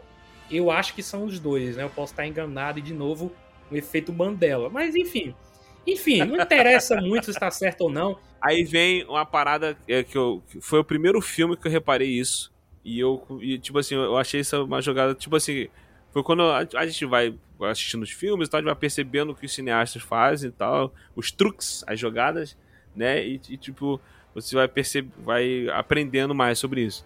Que é tipo assim, eles estão ali, aí tá, estão vindo, eles começam a trancar as portas, aquela coisa. Aí a música vai crescendo, vai crescendo, fica aquele nível de tensão. Eles estão se preparando tal. Cara, quando os orcs entram, que arrebenta com a porta, com tudo, e começa a pancadaria, a trilha sonora simplesmente para. E fica só o barulho da luta, do porradaria comendo. Cara, é isso. Pô, tu dentro do cinema, caraca, parece que tu tá lá, meu irmão. Caraca, tá, aquela coisa de espada e logo enfiando aqui e tal. A trilha sonora, ela só vai. Fica um tempão sem trilha sonora, cara. A trilha sonora acho que só volta. Acho que é quando o ogro tá tentando pegar o Frodo. Né, que, que, que aí a trilha sonora começa a, a, a, a voltar, né? Enquanto isso, fica um tempão de luta, cara. Porque ela tem que voltar justamente pra dar aquele bug do silêncio quando ele enfia a lança no peito Exato. dele. Pra dar aquele. "Ah", o hiato, né? Puta merda, matou. E agora, caralho, como assim? O cara tá com o anel, morreu. E aí? E aí, como é que vai ser? Não, o que eu. Assim, o começo da cena já é meio claustrofóbica também, porque é um lugar apertado, né? Pra um monte de orc e é tudo misturado. E aí o Boromir ele vai até olhar, né? Onde é que, de onde eles estão vindo. E aí vem uma flecha que quase acerta a cabeça dele, né? Aí ele, ele fala goblins, né? Orcs. Aí depois. Não, ele fala assim, ele tem, ele, eles têm um troll. Ele fala, ele tem um- eles têm um troll da- das cavernas. Eles têm um troll, né? Depois ele fala, um troll das cavernas, né? Aí o bicho entra com tudo. E aí é como você falou, eu também percebi isso, que a trilha sonora cessa e é barulho de espada, carne sendo fatiada, martelo, o túmulo do Balin, coitado, sendo destruído ali. É muito foda mesmo essa cena. E, e o que eu acho massa é que é todo mundo lutando, meu irmão. Não tem hobbit medroso ali, não. É todo mundo na espada, meu irmão. Foda-se. Porrada pra todo lado, meu. E o maneiro também é, é, se você parar pra reparar, a dificuldade, cara, isso é muito maneiro. A dificuldade que é pra matar o ogro. Caraca, meu irmão. Aí. Todo maluco, mundo sentando a porra. Chega uma hora que é todo mundo sentando a porrada É, cara. cada um os, dá um os- pedaço aqui, uma os parte aqui, P10, outra acerta aqui, outra acerta ali, pô. É porque assim, ó, o, o- a galera tava jogando o D20, mas tava dando 10, tava dando 9. É, Aí não tava isso. matando, entendeu? Quando é o Legolas, ah, o Legolas acertou um 18, 19. Não, não, não. Eu acho que ele ainda, ele ainda acertou foi 16, 17. No final, na última, Ele, na ele, última. ele, ele- dá um. Não, não. Ele dá um acerto crítico só contra o, ele, o olifante. Não, cara. Ele- o cara ele- tirar duas última- flechas pra derrubar um elefante daquele tamanho, meu irmão, só, pra mim ele só ganhou 20 ali. Mas então, mas contra o ogro também. Quando, quando tem uma hora que os hobbits estão em cima do ogro, aí eles pegam alguma coisa, puxam ele pra trás, assim, meio que como tá puxando o cabelo, aí ele levanta a cabeça assim. Aí o Legolas dá uma flechada no pescoço dele. Aí ele fica. É o D20, cara. É o David. Aceitável, aceitável. E no, no Hobbit 3, que ele enfia uma espada na cabeça de um ogro também e vai controlando ele. Ali é um D20? É, né? Cara, aquilo ali é uma ladroagem de, de, de mestre. É, é o, é o, o, o, o, o jogador queridinho do mestre. Na minha mesa de- meus amigos. Meu bicho. Ah, eu- era assim, eu tinha, um- tinha uns amigos meus que eu jogava RPG. Essa galera que, que mostrou né, o Senhor dos Anéis e tal, e falou, me deu a pilha, e eu fui ver. Aí tinha de vez em quando, a gente jogava final de semana, tipo, final de semana sim, final de semana não. Tinha vez que era todo final de semana, tinha vez que era um, dois meses sem jogar e tal. Mas tinha um cara que sempre ia, tinha, tava, tinha porra nenhuma pra fazer e tal, no final de semana, ia dormir na casa do mestre pra jogar RPG de madrugada. O mestre dava mau valor, né? O cara, porra, Paulo Ítalo, amigo. Abraço, eu vou até mandar esse áudio pra ele, Paulo Ítalo, meu grande amigo. Ficava na pilha e tal. Aí quando a gente voltava pra jogar, aquele personagem, naquele filho da puta, tava tipo uns dois, três níveis acima do que tava da última vez que a gente jogou. É, aí, ou seja, sempre tem aquele personagem queridinho do mestre que o cara. Aí quando você tá, o mestre tá botando a pilha, querendo que o, que o cara vença, o cara pá, dá um erro assim, ele. "Eh, Joga de novo. Daquele. "É, joga de novo. Porra, não tem, bicho. Aí você pega o Legolas, é o personagem que é o queridinho do, do, do mestre, meu irmão. Ele é o queridinho do Peter Jackson, né? Porque ele apareceu no Hobbit 2 e 3 quando nem era pra aparecer. Nem existia. Acho que se bobear, ele nem era nascido. Não, eu acho que era, pô, porque ele se passa 60 anos antes do Senhor dos Anéis.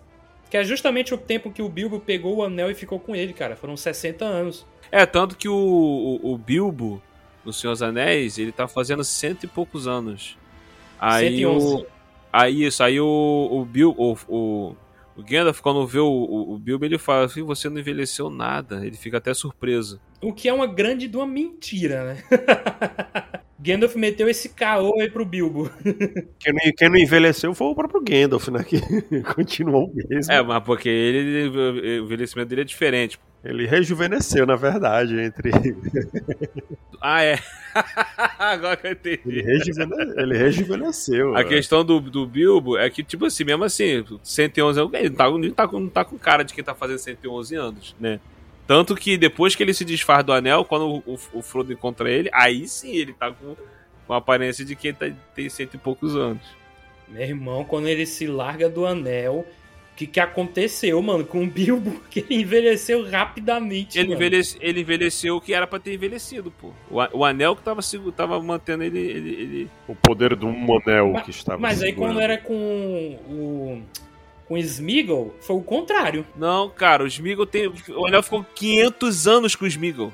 É, enfim, né? Ele, Entendeu? assim, O Smeagol tá daquele jeito porque foram 500 anos. O anel manteve ele 500 anos. Mas aí o Smeagol também, o Anel, não, não, tipo, não tava muito afim do Smeagol. Ele tava usando o Smeagol, tava tipo, vamos tirar um cochilo aqui e tal, ver qual é. O Bilbo já é outra história. Tanto que, o, como você disse no começo, ele não fazia muito efeito em cima do Bilbo. tu imagina o Sauron lá, todo preso, né, dentro. Não é, não sei, não sei se é bem dentro do anel, né? Mas vocês entenderam. E aí o anel vai parar nas mãos do, do Smeagol, mano. Ele deve ter ficado muito puto, mano. 500 anos na mão desse cara e não aguenta. Precioso pra cima e pra baixo, é, me larga, me solta, é.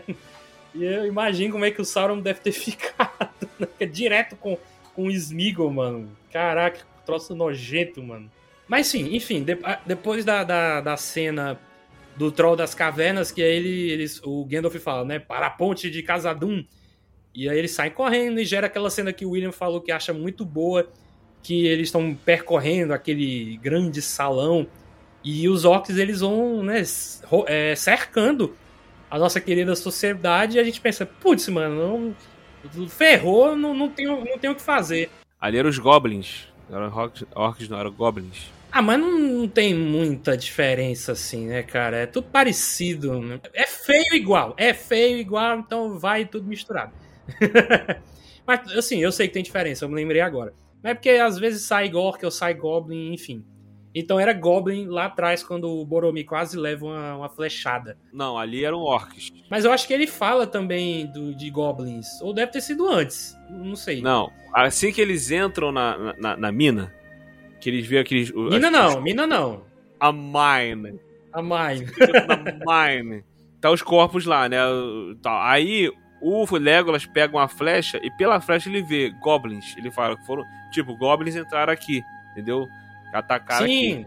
É verdade, aí, o, verdade. Aí quando eles vão sair, as pedras caem lá e tal, eles ficam presos.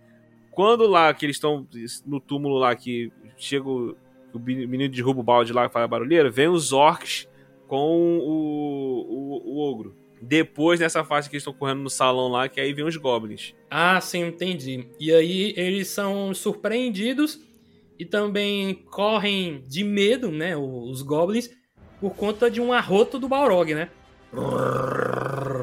Arroto da cachaça, né? Porque chega a vir queimando tudo. É. Eu acho legal que o Boromir fala assim: que diabrura é essa? Não é, não é nem que diabos é isso, é que diabrura é essa. Não, ele acha, ele acha que foi o Gandalf que fez alguma coisa. Ele pergunta pro Gandalf, ele acha que o Gandalf fez alguma coisa pra poder espantar os bichos. Não, eu acho que não, porque em seguida ele fala, é o Balrog. É, então, mas repara só, o, o, quando o Boromir pergunta, a, a, pergunta dele é meio que. Ele, ele dá a entender, dá a impressão que ele tá perguntando pro, pro Gandalf como se ele acha que o Gandalf fez alguma coisa para espantar a coisa, né? Aí, ele, aí o Gandalf fala, não, é o Balrog, tá vindo ali, né? É um demônio do mundo antigo. Eu nunca interpretei como se o, o, o, o Boromir estivesse perguntando pro Gandalf. Eu, eu, sempre entendi que ele tava olhando ali para aquela luz amarela e perguntando que, pô, que porra é aquela, mano. E aí o Gandalf respondia que era o Balrog e tal. Eu sempre entendi assim. É curioso que você trouxe uma, uma nova interpretação né, dessa pergunta que, que o Boromir fez. Atiçou até, minha, atiçou até minha curiosidade. Eu vou ter que arrumar um momento para tirar três horas da minha vida e assistir de novo. Não precisa, né, cara? Só ver no YouTube, precisa. mano. Tem, olha, não, olha só, você tem que ver o filme inteiro pra poder entender o contexto dessa cena. Não, não, aí tá zoando, tá zoando, tá zoando. Só botar no YouTube Casadum Cine, aí que você vai ver lá a cena. Faço, faço minhas as palavras do, do, do Big Bang Theory, quando eles vão ver um trecho, acho que é dos Caça-Fantasmas. Ali, não, a gente tá vendo errado isso aqui. A gente tem que ver o filme todo, é, tem que ver o filme todo. Porra de pedaço, macho. Ué, e nessa cena a gente tem a famosa perseguição de Casadum, que tem aquela ponte bem estreitinha, né, que não tem proteção nenhuma, mas que na verdade isso foi criado justamente como estratégia né, dos anões para caso eles fossem né, ameaçados, tivessem perigo, que tinha que passar um de cada vez, né? Aí matava, tipo, fazia Termópilas, o 300, né? E aí, pô, mata um, mata outro, mata terceiro. Então eu achei bacana essa estratégia deles, eu descobri isso depois, pesquisando. E aparece o Balrog, né, cara? Que bicho fenomenal. E aí vem a minha frase, né, de, de introdução, porque passa todo mundo menos o Gandalf. O Gandalf para no meio e diz, ó, tu não vai passar, meu irmão. Como se fosse professor de colégio falando pro aluno, tu não vai passar. E aí ele manda, eu sou o servo do fogo secreto, o controlador da chama de Anor. Não faço ideia de quem é Anor. E o fogo negro não é bom para você, chama de Udum. Shana! Tá muito bom, cara. Tem que ver inglês, não dá. Dublado não dá, não, cara. Não, eu tô falando em português porque quando foi no podcast do De Volta pro Futuro que eu fui falando as cenas em inglês, aí ficaram me zoando porque eu vi o filme em inglês. Quando eu falo em português, aí vocês querem que eu fale em inglês? Ah! eu tava falando que esse monólogo do Gandalf, ele me lembra o, o monólogo do Roy Batty no Blade Runner, porque ele começa a falar de umas coisas, né, que você não faz ideia do que, que ele tá dizendo, mano. É a mesma coisa pro Gandalf. Tipo, ele menciona chama de Udum, não sei, não sei o que de, de Anor. E o caralho, o que, que é isso, mano? Ele nem falou no filme. Que, tipo assim, é aquele lance de subentender, entendeu? O que fica subentendido? Que existe todo um, um lore nesse universo que a gente não conhece. Tem um background nos personagens. Entendeu? Pô, tem muita coisa, mas você já entende. Você já entende que ele tá falando de, de, né, de outros seres, de outras criaturas que estão muito acima dele, cara, porque ele serve. Caraca, é muito bom. Antes da gente gravar, eu lembro que eu pesquisei assim, justamente essa história de Anor e o Doom. Eu acho que Anor significa sol em élfico. Então é tipo, é, como é que é? Eu sou um servo do fogo secreto, controlador da chama de Anor, ou seja, a chama da, do sol, a chama da luz, né? Então tem uma magiazinha extra, né? Até, a, sei lá, a partir do, do, próprio poder da luz, porque o Gandalf, todo o poder que ele usa é iluminando, né? Alguma coisa. Então eu acho que fez um pouco mais de sentido para mim quando eu vi isso. E o Doom, o Doom eu acho que era um local, não era nem uma pessoa, mas se eu tiver enganado, por favor, o pessoal que tá ouvindo o podcast, deixa no, nos comentários, tá? E aí, beleza, o Gandalf faz lá o encantamento e ele fala: You shall not pass, né? Taca o cajado no chão, o chão racha, mas de imediato não acontece muita coisa. Você pensa, você, porra, Gandalf, não fez nada, mano. E quando ele vai atravessar com o chicote, o chão se quebra. Ah, eu, eu lembro que quando eu vi pela primeira. Primeira não, a segunda, né? Que foi quando eu fui rever o filme. Eu fiquei todo arrepiado quando o chão quebra porque eu não tava lembrando também da cena, né? Tá com o cajado no chão, fala encantamento, não aconteceu nada visual. E aí o chão quebra, nossa, cara, foi muito foda. Foi muito lindo. E aí, beleza, por um segundo aí você, pelo menos para quem nunca leu o livro, né? Aquele meme do Beto Pera dos Incríveis. Quem não leu o livro? Aí é o Beto Pera sorrindo, né? Aí quem leu o livro é o Beto Pera, tipo, a foto em preto e branco com a caveira na cara dele, né? Ou seja, você já sabe o que vai acontecer. E aí o chicote se amarra no pé do Gandalf, faz ele tropeçar, se segurar, e aí manda Fly, you fools! Né? Corram, seus tolos! E ele cai pro abismo. Vamos focar só no primeiro filme, que a gente sabe o que, que acontece depois, né? Te destrói. Assim, cara, pra quem não conhece, tá, tá assistindo, te destrói. Tipo, tá assistindo o filme no Oscar, caraca Caraca, o cara morreu, maluco. A trilha, voltando à história da trilha sonora, eu tava me lembrando agora. Durante muito tempo, eu, eu tava trabalhando na época, um dos meus primeiros empregos. No computador que eu mexia, tinha toda a música, toda a trilha sonora do Senhor dos Anéis. Eu ficava o dia inteiro, coitado dos meus colegas, porque eu ficava o dia mais para dar uma relaxada. Se você não ficou triste só com a cena, a trilha sonora ela vai te ajudar a você, pelo menos botar os olhos ali para ficar marejados ali e tal. Eu nunca chorei nem nada não, mas eu entendo, eu entendo a situação. Aí beleza, né? O Gandalf supostamente morreu e eles vão continuar a jornada, porque senão os orcs vão aparecer. Aí eles vão parando aquela floresta que tá cheia de elfos e eu acho essa cena tão bacana, porque o, o Gimli tá tipo assim, eu tenho olhos de águia e, e olfato de raposa, né? Uma coisa assim. Mano, assim que ele termina de falar, já aparece uma flecha assim, na cara dele, do, do, dos elfos, né? Aí aparece o elfo lá, o principal líderzinho, dizendo assim: a respiração do, do, do anão é, foi, é tão alta que nós ouvimos de longe. Ele fica mega puto, né? Mas não pode fazer nada, ele fica se segurando, né? É muito bom essa cena. E essa cena vai completar com o que a gente estava falando antes, onde, onde aparece a Galadriel, ela fala né, na mente de cada um deles, o Boromir fica maluco. É, e, e, o que eu acho bacana é depois, quando ela tem a conversa com o Frodo, porque ela chama ele pra, pra ver a penseira do Dumbledore. Caralho, lembrei na hora da penseira do Dumbledore.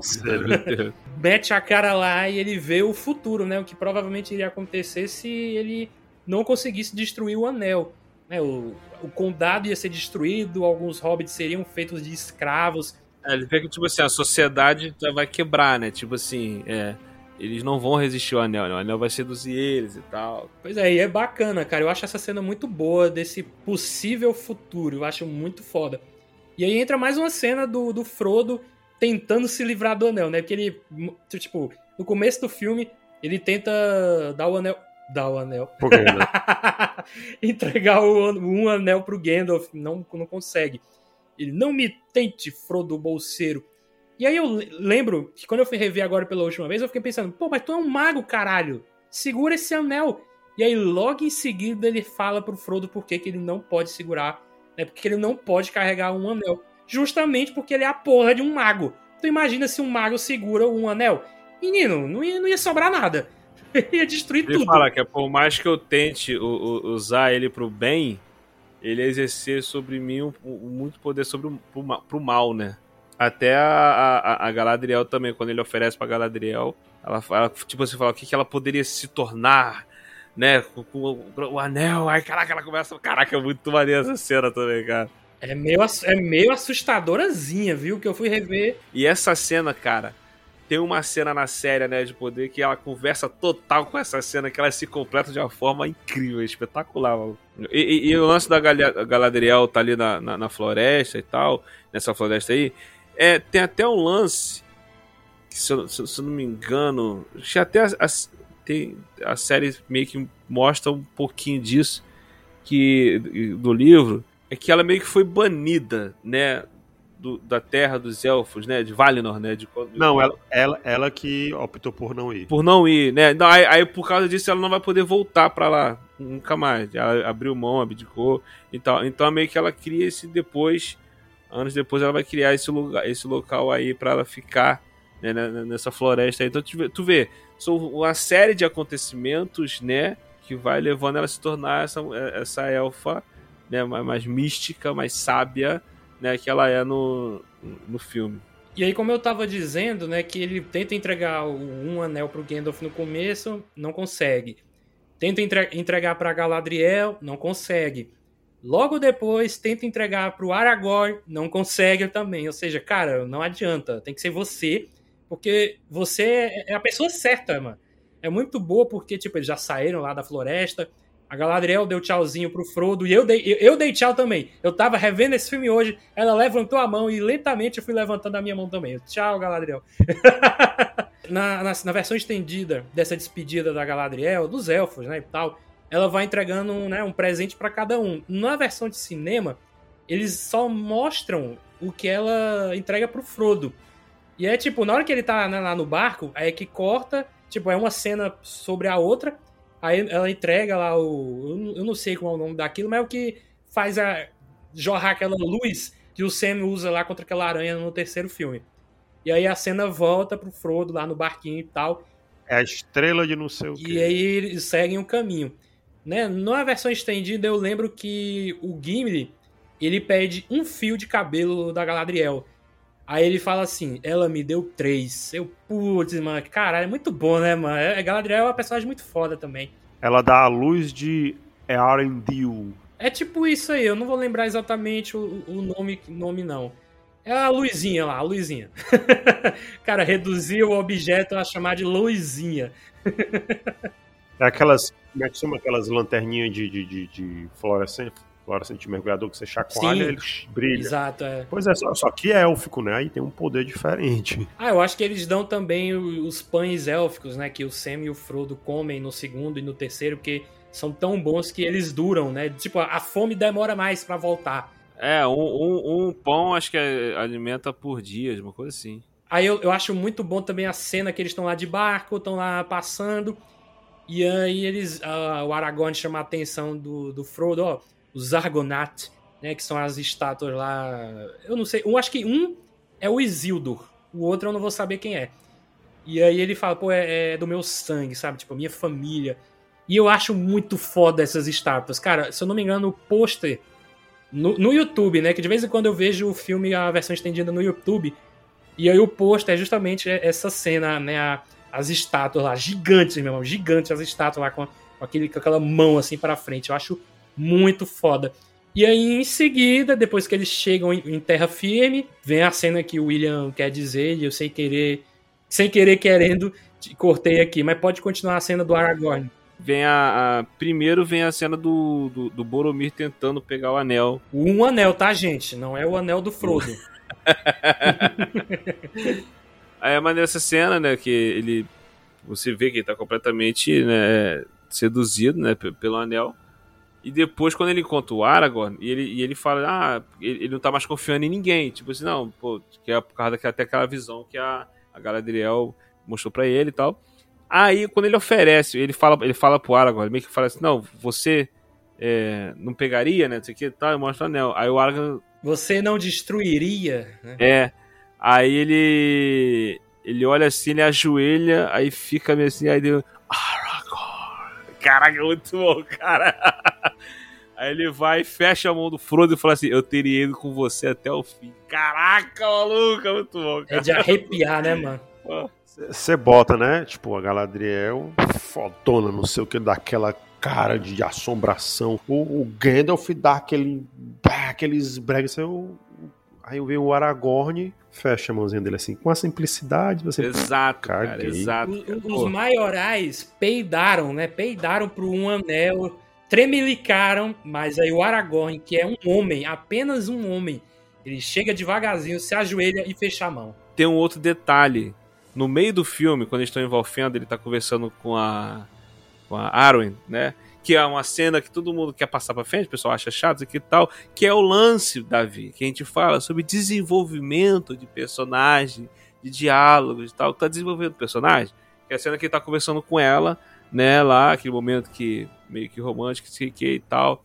Aí ele fala da espada lá, que a espada tá, tá quebrada, né? A, a espada que cortou lá, que o Isildo usou pra cortar os dedos do, do, do, do Sauron e tal.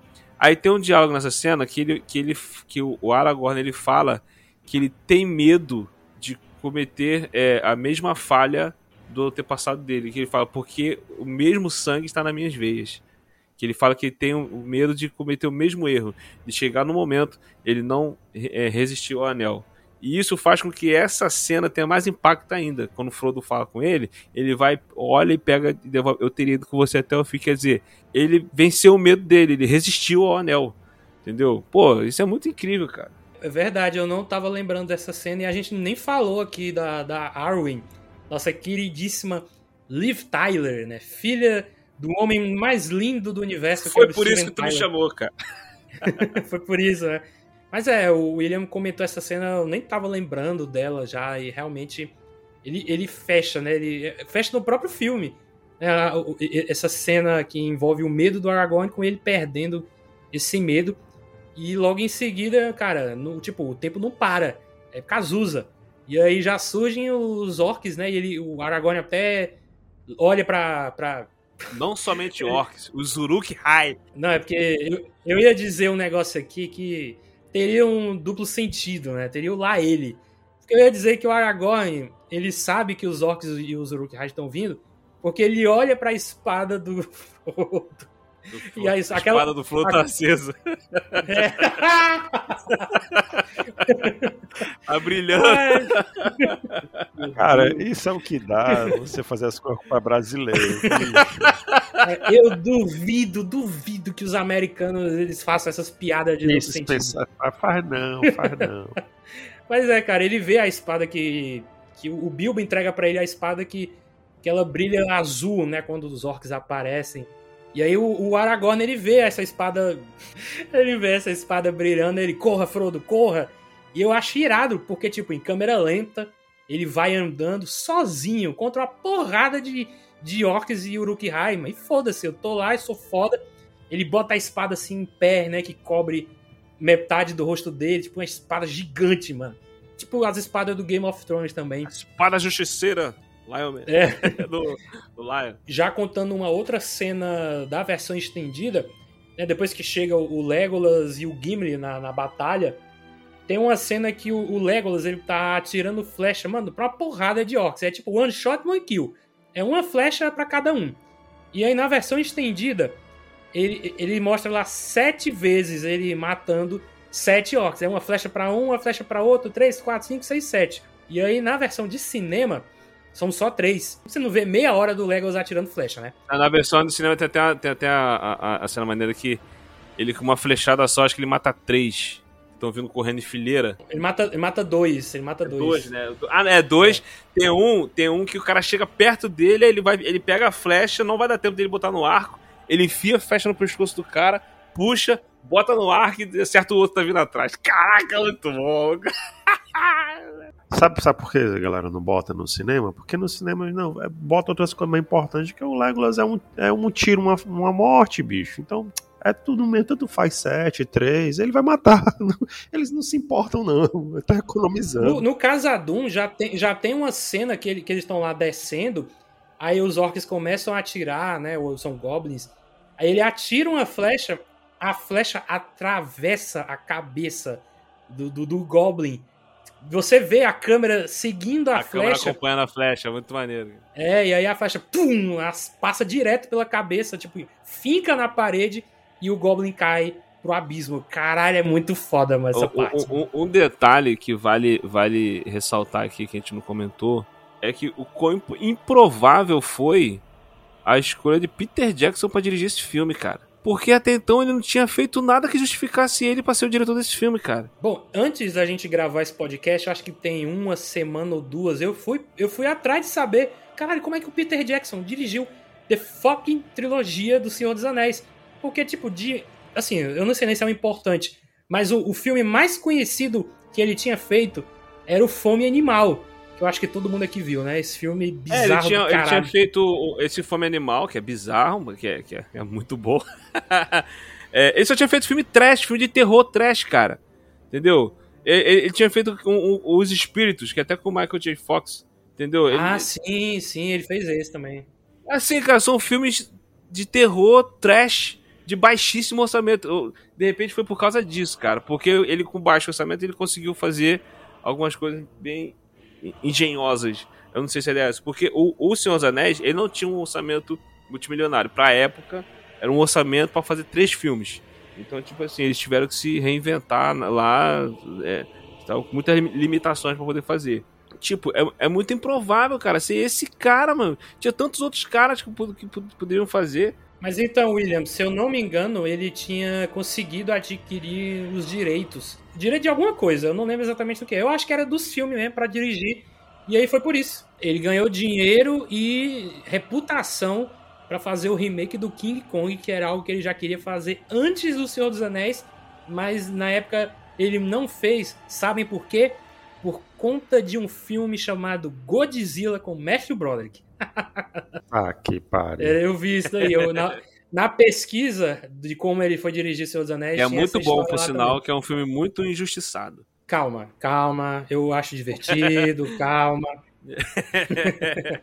Agora, voltando pra essa sequência, essa, essa batalha final, eu acho muito maneira também. O, desenrolar dela, A né? Tipo assim, redenção do Boromir também, né? Isso, é o desenrolar dela e tal, aí vem a redenção do do, do, do, do, do Boromir. Mas antes da redenção do Boromir, agora não lembro se é antes, é antes? É antes, é antes da redenção do Boromir. Tem, tem a, a situação que o Frodo tá querendo ir embora, aí o Pippin, né, e o, o, o Meriadoc, né, eles estão escondidos, chamam o Frodo, vem, vem, vem, se esconde aqui, esse aqui e tal. Aí o, o, o, o Frodo faz sinal com a cabeça que não. Aí, eles, fa- aí, eles, aí o, outro repara, né? Ele fala assim, ele vai embora. Aí o que? Ele vai embora, vai, ele vai, ele vai, ele vai sozinho, ele vai deixar a gente.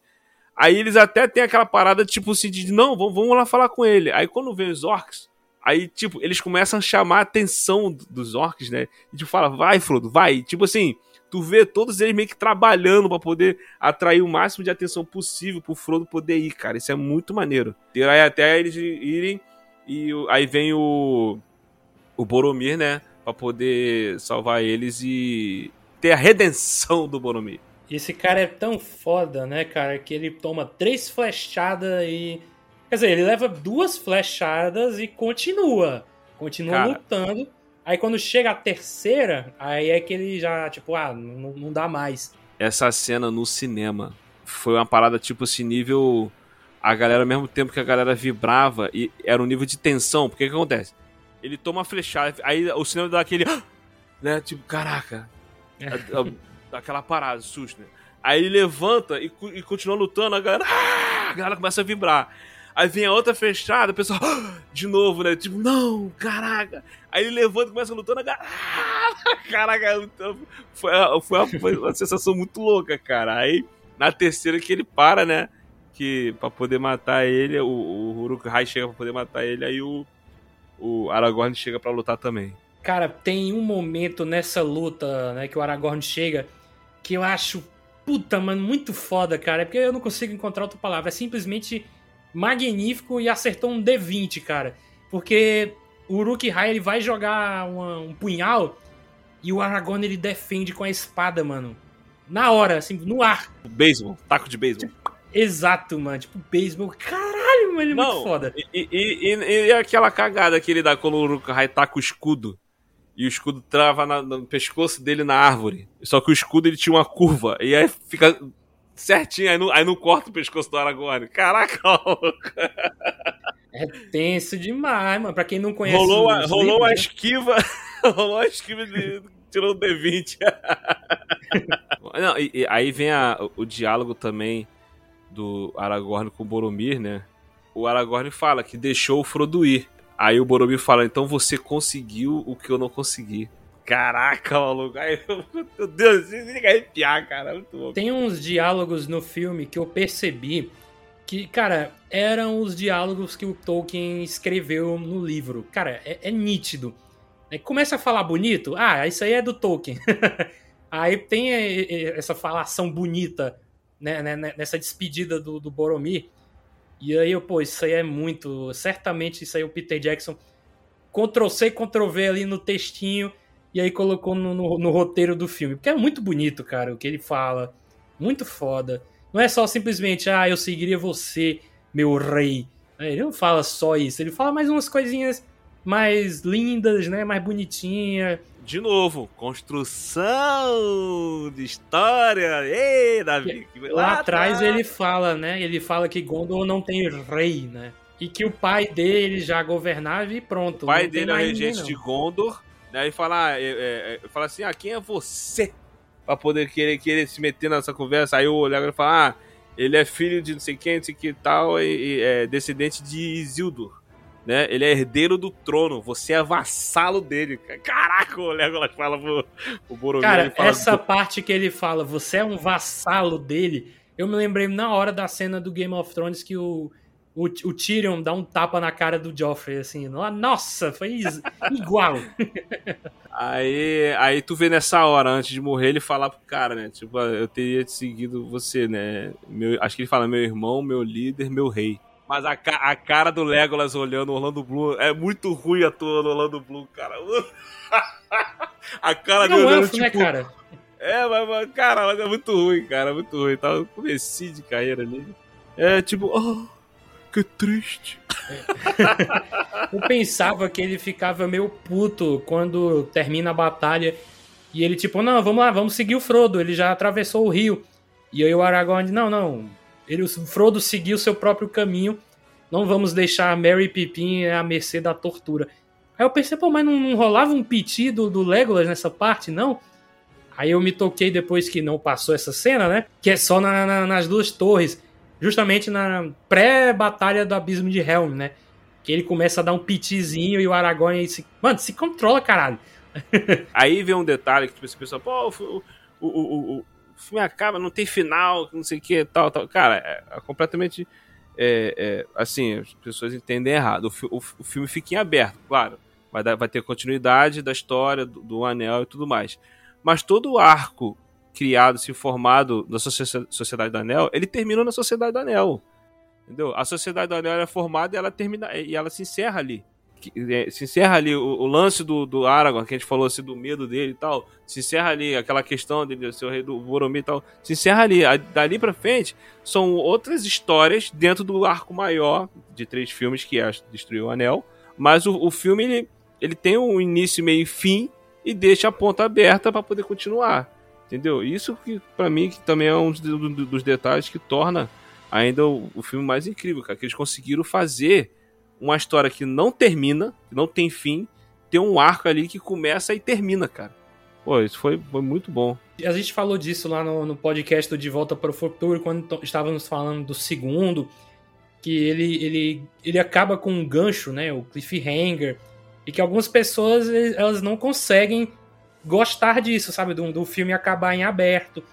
E eu menciono no. Eu, não, eu acho que a gente fala de Senhor dos Anéis, só que eu acabo falando do Hobbit 2. Porque o Hobbit 2 ele também acaba em aberto. E as pessoas achavam que o filme iria mostrar o, o Smaug destruindo Lake Town. E, e, e isso só fica no terceiro filme. E eu, eu falei até assim, gente, mas o filme já tem 2 horas e 40. Já aconteceu tanta coisa e vocês ainda queriam mais. Cara, não dá para entender esse pessoal, não. E aqui é a mesma coisa. O Senhor dos Anéis é, tem 3 horas cada filme. Já tinha acontecido uma porrada de coisa, mano. Não, mas independente disso, eu acho que aí, nesse ponto do Hobbit, eu acho que foi uma falha mesmo. Eu, eu também concordo. Eu acho que deveria ter terminado com a, o, o, o, o Smaug atacando. Porque logo em seguida, no filme seguinte, o filme começa, o Smaug ataca e morre e acabou. Foi, sei lá, 5, 10 minutos. E o filme.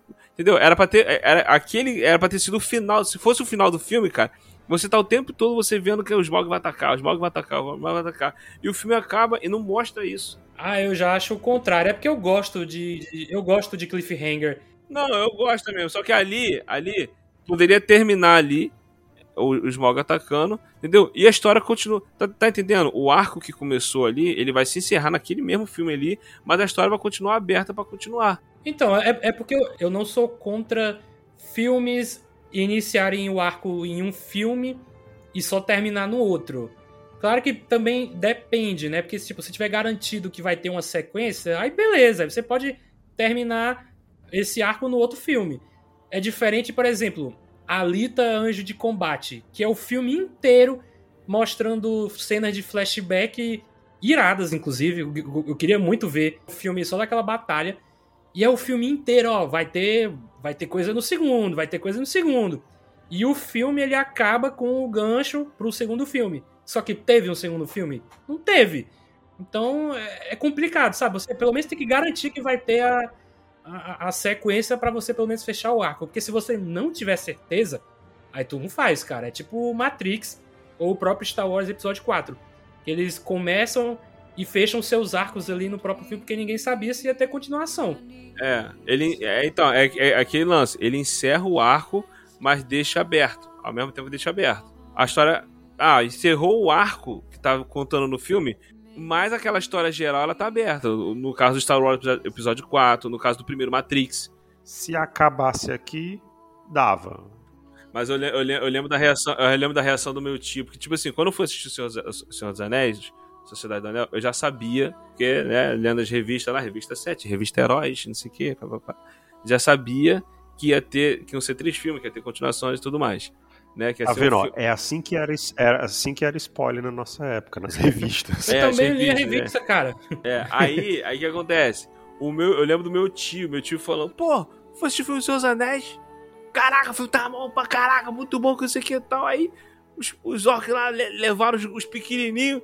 Aí os caras, vamos lá, vamos pegar eles, não sei o que e tal. Aí ele falou, agora o bicho vai pegar, agora o bicho vai pegar. Aí acabou o filme, pô. Agora só, só no próximo agora. Aí, pô, ficou revoltado. Então, pois é, mano, tem, tem gente que é assim, ele não consegue, mano, não consegue aceitar que, que vai terminar no, tipo, o arco no, no, no outro filme. Mesmo já tendo acontecido coisa pra caralho. Bom, então é isso, pessoal. A gente já falou de muita coisa aqui do filme, nós fizemos esse resumão para você que tá nos escutando e nem viu o filme ainda, mas tem a curiosidade mesmo assim. Então, Vá Se ver. você ouviu esse cast e tem a curiosidade, vá lá ver que é um filme excelente, cara. Excelente. É o 10 de 10 bonito, né? E já assiste o segundo, porque o, o, esse podcast aqui vai terminar com o Tubi Continued. ah, nós vamos continuar com o podcast das Duas Torres em novembro. Então esperem que vai sair. E o podcast do Retorno do Rei em dezembro que aí vai estar tá fazendo os seus 20 anos. Então eu queria agradecer aqui a presença do Leonardo Costa e também do William de Souza retornando aí. Né, ele estava congelado, estava saudade invernal. E aí eu estava dizendo as palavras código para ele. Eu falava, podcast, Will Who, vamos gravar. Aí ele ativava lá, opa, vamos. Eu tô igual o, Gandalf quando, quando volta os Cavaleiros de Rohan. Ah, sim. Ao amanhecer, o sol nascendo, a luz. Do quinto dia, olhe para o leste. Olhe para o leste. É. Pois é, lá vem o Will lá. Ah! É isso, pessoal. Então, obrigado por vocês terem participado do programa de hoje. Compartilhem o programa pessoal para todo mundo que vocês conhecem. E até o próximo programa. Tchau, tchau. Valeu!